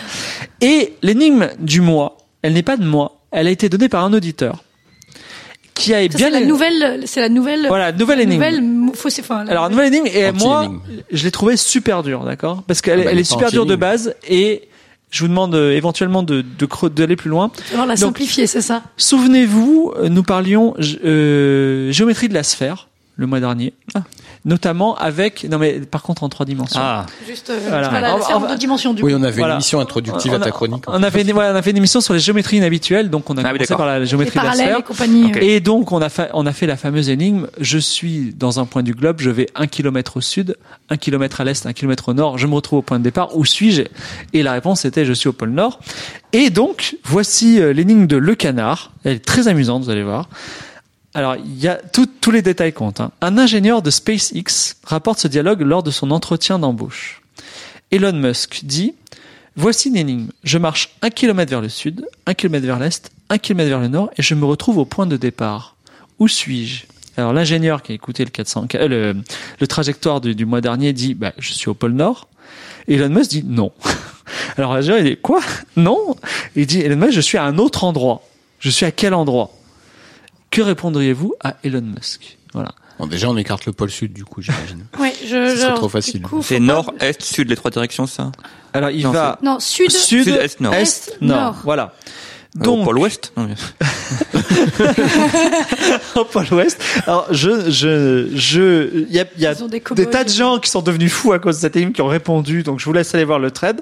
Et j'ai trouvé que c'était une variation très intéressante. Et comme on a parlé d'hypersphère, pourquoi pas, je vous invite à proposer une variation de cette énigme peut-être sur d'autres, sur des torts, sur ce que vous voulez.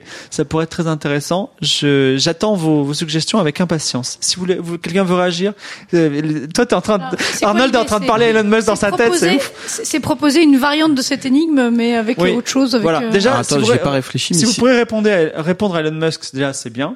Mais ça, il y a déjà des réponses. Non, mais je suis dans l'espace. Voilà. Et sinon, euh, vous pouvez aussi Ah non, faire un une variation sur l'énigme. Nous l'attendons. Ce serait le bienvenu sur notre forum. C'est la fin de notre émission. Je remercie Arnold et Denise qui sont là, mais surtout Guillaume. Merci d'avoir accepté parce que vous, tu viens de Lyon. en plus, ouais. Tu viens de Lyon, tu es un chercheur, vous travaillez sur l'informatique quantique, il y a tout, tout le modèle de cryptographie mondiale à mettre en, en péril, donc c'est, c'est quand même une mission. Merci d'être venu. Tenter de conquérir le monde. Et merci de nous avoir fait partager. J'espère euh, également te recevoir un jour dans une émission. où On parlera plus, euh, peut-être dédiée aux dimensions euh, élevées. Ce serait fantastique. Trajectoire est une émission produite par la société Qualité. Elle est soutenue par la Fondation Blaise Pascal pour la médiation en mathématiques. Les énigmes de euh, Guillaume et d'Alexander, de Denise et ma petite énigme sur les aiguilles, ainsi que l'anti-énigme sont trouvables sur le forum de qualité, forum.dequalité.com. Euh, à la section trajectoire, vous avez également d'autres énigmes euh, qu'on s'échange. Nous avons un Patreon, patreon.com slash qualité, où vous pouvez donner pour 404, euh, pour, pour Studio 404, oui, pour trajectoire, pour c'est cool, c'est quoi, pour toutes nos émissions que nous produisons. Mais si c'est pour trajectoire, vous pouvez donner 3,14 dollars. Et également, nous nous retrouvons sur Twitter, notre compte arrobase trajectoirepod. Trajectoire avec un S. Merci à tous, au revoir.